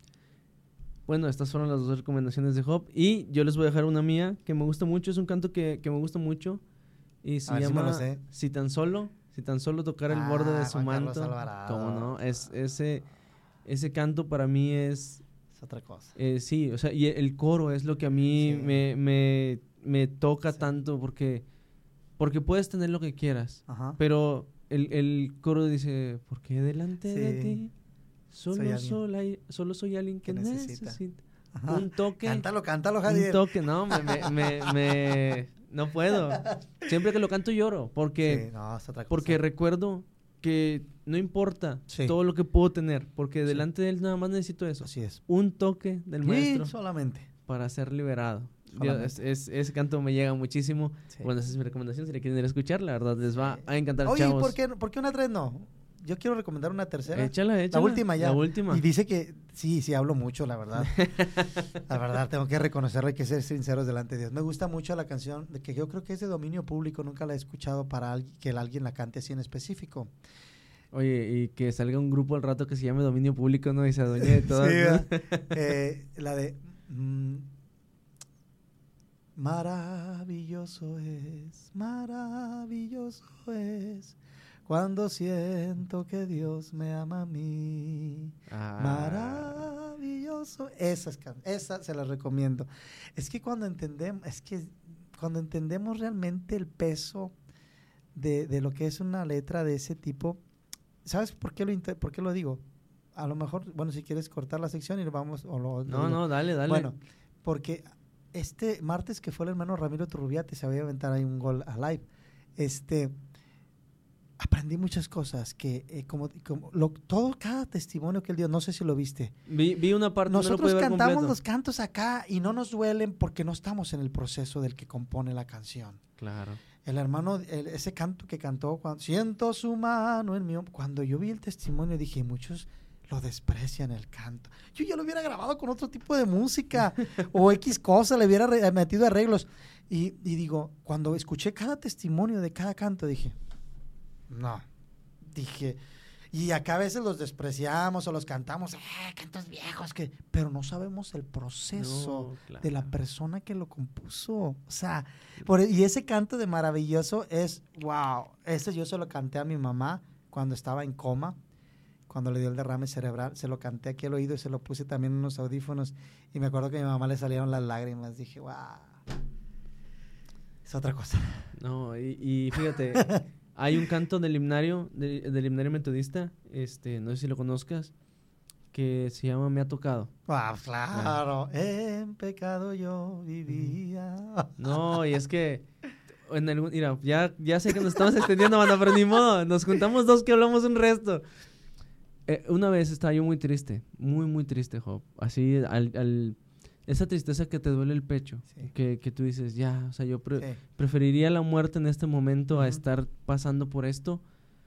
Fui a un culto y de esos cultos eh, estilo old school, sin instrumentos, que era el pastor, tres varones, un joven y la esposa del pastor porque pues ni modo que se quedara sola la hermana en casa. Ajá. Y el pastor dice, vamos a cantar un, un- un himno que Dios pone en mi corazón. Y empieza, en pecado, y empecé, o sea, yo, mi, mi corazón empezó a, a- a como si se Sí. inflara. Y luego de repente, me ha tocado, sí, me ha tocado. Y ahora sé que el Salvador. Wow. Y yo me quedé, o sea, yo no pude seguir cantando Job. Ujú, yo, sí. yo empecé a llorar y me puse de rodillas y dije, Señor, ya, ya no puedo. Ya no puedo. Y si alguien puede quitarme este dolor, eres tú. Sí. Y, y, y suena, suena a cliché, pero cuando nos damos cuenta que, que cuando nuestro corazón se alinea con la letra de la alabanza y a lo mejor con una necesidad que traes por ahí, Sí, una inquietud, Claro. Dios te puede ministrar hasta a través de un cassette. Sí. Y, y Claro. estar de rodillas en tu cuarto, escuchando a Marcos Witt cantando cuando tenía Sí. 26 Sí, años Sí. y llorando y diciendo, Señor, ¿por qué ese canto que siempre escucho el día de hoy me tiene llorando aquí? Sí. Es, es increíble cómo. Dios puede tocarnos a través de es. esto. Y bueno, banda, gracias por aguantarnos de este podcast. Ah. Esperamos que haya sido de bendición por ustedes porque lo sabemos. Sabemos que Dios el día de hoy ha hablado a través de nuestro hermano Job. Job, muchísimas gracias brother, No, por, gracias, bro. por venir con nosotros y la verdad es que es un gozo y un privilegio conocerte primero y poder eh, llamarte amigo Así es, y, y que Dios nos haya dejado conocernos, convivir y aprender el uno del otro. Sí, este es, es increíble. ¿Dónde te puedes seguir la banda? Si, si Bueno. quieres seguir este por ahí tu ministerio, si quieres seguir tus programas. Bueno, programa Live 316 en la página de la Iglesia Cristiana Juan 316 y en Live 316. Eh, mi Facebook, pues es Job Rodríguez, pero es con V. Ahí hubo un error de, de ahí del, de la notaría, se dice, ¿verdad? sí. Ah, desde, desde chiquito tengo así, es con V, no con B. Sí. Job Rodríguez. Este, Instagram sí tengo, pero casi no. La verdad, redes sociales, mm, no, casi no. Eh, estoy un poquito más en Facebook, ahí es donde me muevo un poquito más. Instagram y todo lo que es, YouTube, pues no tenemos videos más que los de la iglesia, del Ministerio Juan 316. Ahí si quieren seguir esa página, Ministerio Juan 316, estamos grabando ahí algunos videitos, algunas canciones inéditas, gracias a Dios. Y prácticamente pues estamos disponibles para si algún día quieren este que vayamos con el grupo a tocar a una iglesia o algo, estamos disponibles, el Ministerio Juan 316, y darle gracias a Dios por tu vida, la verdad, Jaciel. Muy, Jadiel, muchas gracias. Eh, yo, como digo, muchas cosas se van a sorprender gente que lo va a escuchar, porque cosas que no sabían, cosas que nunca ni por la mente les pasaba. Pero también estoy agradecido con Dios porque Dios me ha, ha prácticamente dado un- una nueva oportunidad. Sí se puede. Se lo quiero dejar solamente a los músicos, aquel ministerio que está parado por una acusación, por, una, por un error que hayas cometido. Sí se puede. En Dios hay perdón. No importa lo que hayas hecho. Pero también como líderes de alabanza, nunca dejemos a Dios abajo y nos subamos sin Él a su altar. Nunca lo dejemos. Porque ese día prácticamente nos podremos nosotros dar vuelo y todo, wow, y, y una satisfacción personal. Pero qué horrible es esto que te diga un día, Dios mismo, porque Dios, pero yo, yo nunca te escuchaba, Yo no te conozco. ni te conozco. Es más, ni sabía que estabas tocando para mí. Imagínate Sí, tanto no, tiempo. Entonces, muchas gracias a mi esposa también, la verdad, Cintia Lomas, eh, muchas gracias. Ella me ha ayudado mucho. Es prácticamente yo ahora digo que soy y digo para la honra y gloria de Dios, soy lo que soy o tengo lo que tengo por ella. Ella es otra- mis hijas, no se diga, Perla, Fernanda, también. Así que gracias, Jadiel, la verdad fue un gusto. Y sí, sí hablo mucho, la verdad, mis hijas me dicen, ya, pa, ya. Entonces, gracias, bro, la verdad, gracias por haberme aguantado tanto tiempo y ustedes también. No, hombre, no pasa nada, esta es, esta es tu casa, lo poquito mucho que Dios nos ha prestado de equipo. No, Cuando lo necesites, con, con muchísimo, con muchísimo gusto. Muchas gracias. Y banda, antes de despedirnos, eh, vamos a recomendar, ya saben, programas de eh, nuestros amigos. Por ahí tenemos el día de los viernes, hoy viernes, estamos grabando esto un viernes, pero todos los viernes a las 9 de la noche está eh, nuestros amigos de Conversos Rap, que son eh, pues el grupo de Conversos Rap, dígame la redundancia, con el show de ocio. Es un show de entrevistas en línea, la verdad está bastante chido, la cotorrean bastante. Vayan por ahí a seguirlos. Está nuestra amiga Fabi Reyes de Ciudad de México, también vayan a seguir su canal de YouTube, Fabi Reyes. Y pues ya saben, los favoritos de la banda. Está nuestro cámara El Cefas, que está trabajando bastante. Por ahí lo vi entre semana. Está nuestra amiga Jacqueline de Creyendo Podcast. Obviamente está Proyecto Live 316, que está muy chido, la verdad. Gracias. Se, se divierten mucho y aprenden mucho. Y Dios habla Sí. a través del programa, que es lo más importante. Y como este programa va a salir el día de mañana, este, mañana, bueno, el día de mañana, hoy que lo están viendo ustedes ya es sábado, mañana domingo, domingo 12 de junio, sale nuestra tercera canción para que la vayan a escuchar. Eh, Mateo 5:44, los que saben de Biblia saben cuál versículo es. Y, y, este, y es una canción que tiene un proceso muy bonito, luego se los platico. Pero Mateo 5:44 es nuestra tercera canción, esperemos que les guste. Vamos a trabajar por ahí un videíno oficial.